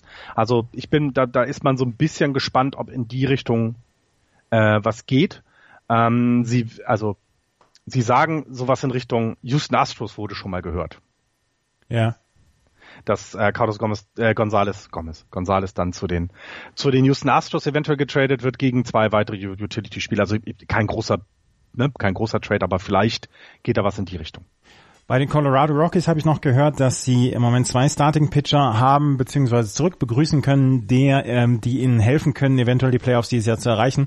Auf der einen Seite Kyle Freeland, ähm, der in seinen letzten Starts einen ERA von unter zwei hatte in 37 Innings und sein äh, sein sein ERA in Coors Field, also in Denver, ist 2,76 über die gesamte Saison, 49 Innings, 15 Earned Runs in acht Spielen in diesem Jahr. Er kommt aus Denver, deswegen kennt er sich da mit der Höhe aus. Ja. Ähm, aber er ist, er ist einer dieser Spieler, ähm, wo die Colorado Rockies hoffen, dass er das über die gesamte Saison tragen kann und dann am Ende dafür sorgen kann, dass die Rockies vielleicht doch wieder die Playoffs erreichen, weil sie haben im Moment eine wirklich sehr, sehr gute Phase. Das muss man mhm. dann dazu sagen. Zwölf ihrer letzten 15 Spiele haben sie gewonnen und sind damit mitten wieder im Geschäft, weil der Start verlief ja nun wirklich nicht gut für die Rockies, aber jetzt sind sie wieder da und sie haben John Gray von der DL zurückgeholt, beziehungsweise zurück äh, begrüßt und John Gray hat in seinem ersten Einsatz am 14. Juli gegen die Mariners sieben ein Drittel Innings gepitcht, fünf Hits, einen Run nur abgegeben, sechs Strikeouts und ähm, sie haben gesagt, wenn, wenn der diese Leistung wiederholen kann, dann sind wir gut aufgestellt.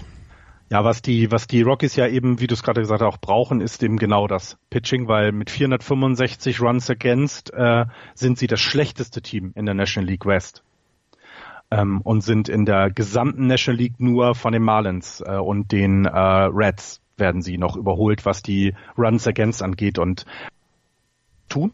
Äh, entweder ist es die Offensive, mit 463 sind sie da auch ganz weit vorne, ähm, aber insgesamt macht das ein Run Differential von minus zwei. Also das heißt, man sieht schon, wie die, ähm, wie die äh, Rockies ihre Spiele gewinnen müssen. Und das geht eben über die Offensive im Moment. Und, äh, und oder du steigerst dein Pitching. Ja. Wer, wer meinst du denn, wer äh, am Ende, wenn wir also jetzt in, einem, in, in, in zwei Monaten, in drei Monaten gucken, wer denn da in dem Westen, Westen wo stehen wird? Ich glaube, die Dodgers werden die Division gewinnen. Ähm, ich kann an den Diamondbacks halt nicht richtig vorbei. Ich glaube, die Diamondbacks holen den Wildcard-Platz. Ich finde also, weil ich mache das ja gerne an dieser Run Differential äh, Statistik fest. Und die, die Dodgers sind bei plus 80. Also die haben eine gute Offensive und eine sehr gute Defensive.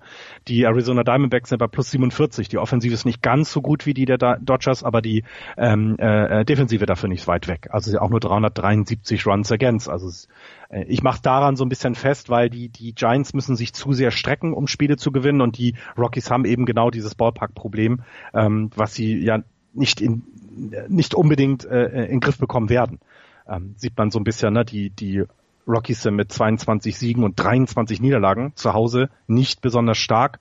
Ähm, da stechen im Moment nur die Giants hervor mit 31 Siegen, 18 Niederlagen zu Hause. Die Diamondbacks 26, 23, die Dodgers 27, 24 immer noch positiv. Ich glaube auch. Dodgers erster, Diamondbacks zweiter.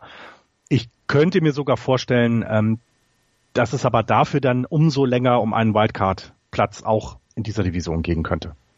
Also um den zweiten. Ja, das ist ja, steht ja alles noch nicht so richtig fest. Genau, Aber das und dann wiederum hast du so diese Fernduelle nicht direkt in der Division. Das ist ja auch immer recht spektakulär und spannend. Haben wir sonst noch was? Ähm, ich habe jetzt meine Liste leer. Ich habe meine Liste auch leer.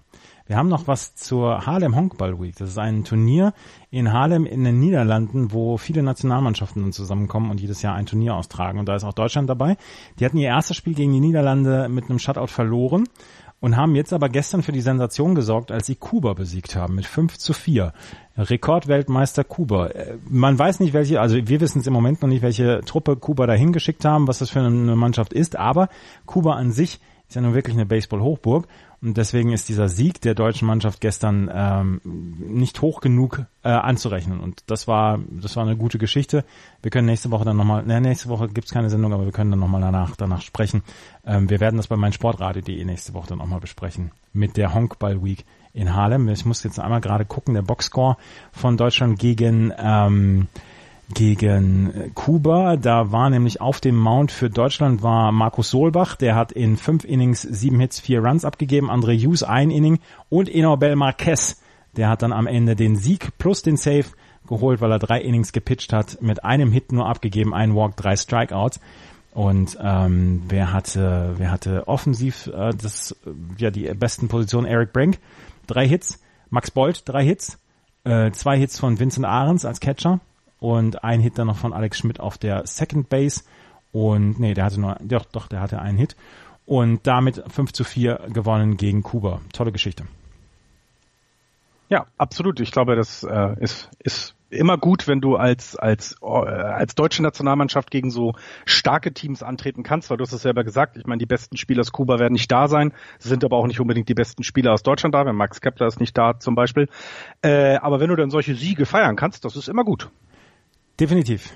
Das ähm, war es, glaube ich, für heute. Wenn euch ich habe nichts mehr. Wenn ja. euch das gefällt, was wir machen, freuen wir uns über Bewertungen, Rezensionen auf iTunes. Ansonsten haben wir einen Spenden-Button auf der Website justbaseball.de. Da freuen wir uns dann auch immer, ähm, damit die Kosten dann getragen werden, beziehungsweise damit wir dann plus minus null hier rausgehen können am Ende der Saison. Das war's für heute. Vielen Dank fürs Zuhören. Bis zum nächsten Mal. Tschüss. Ciao.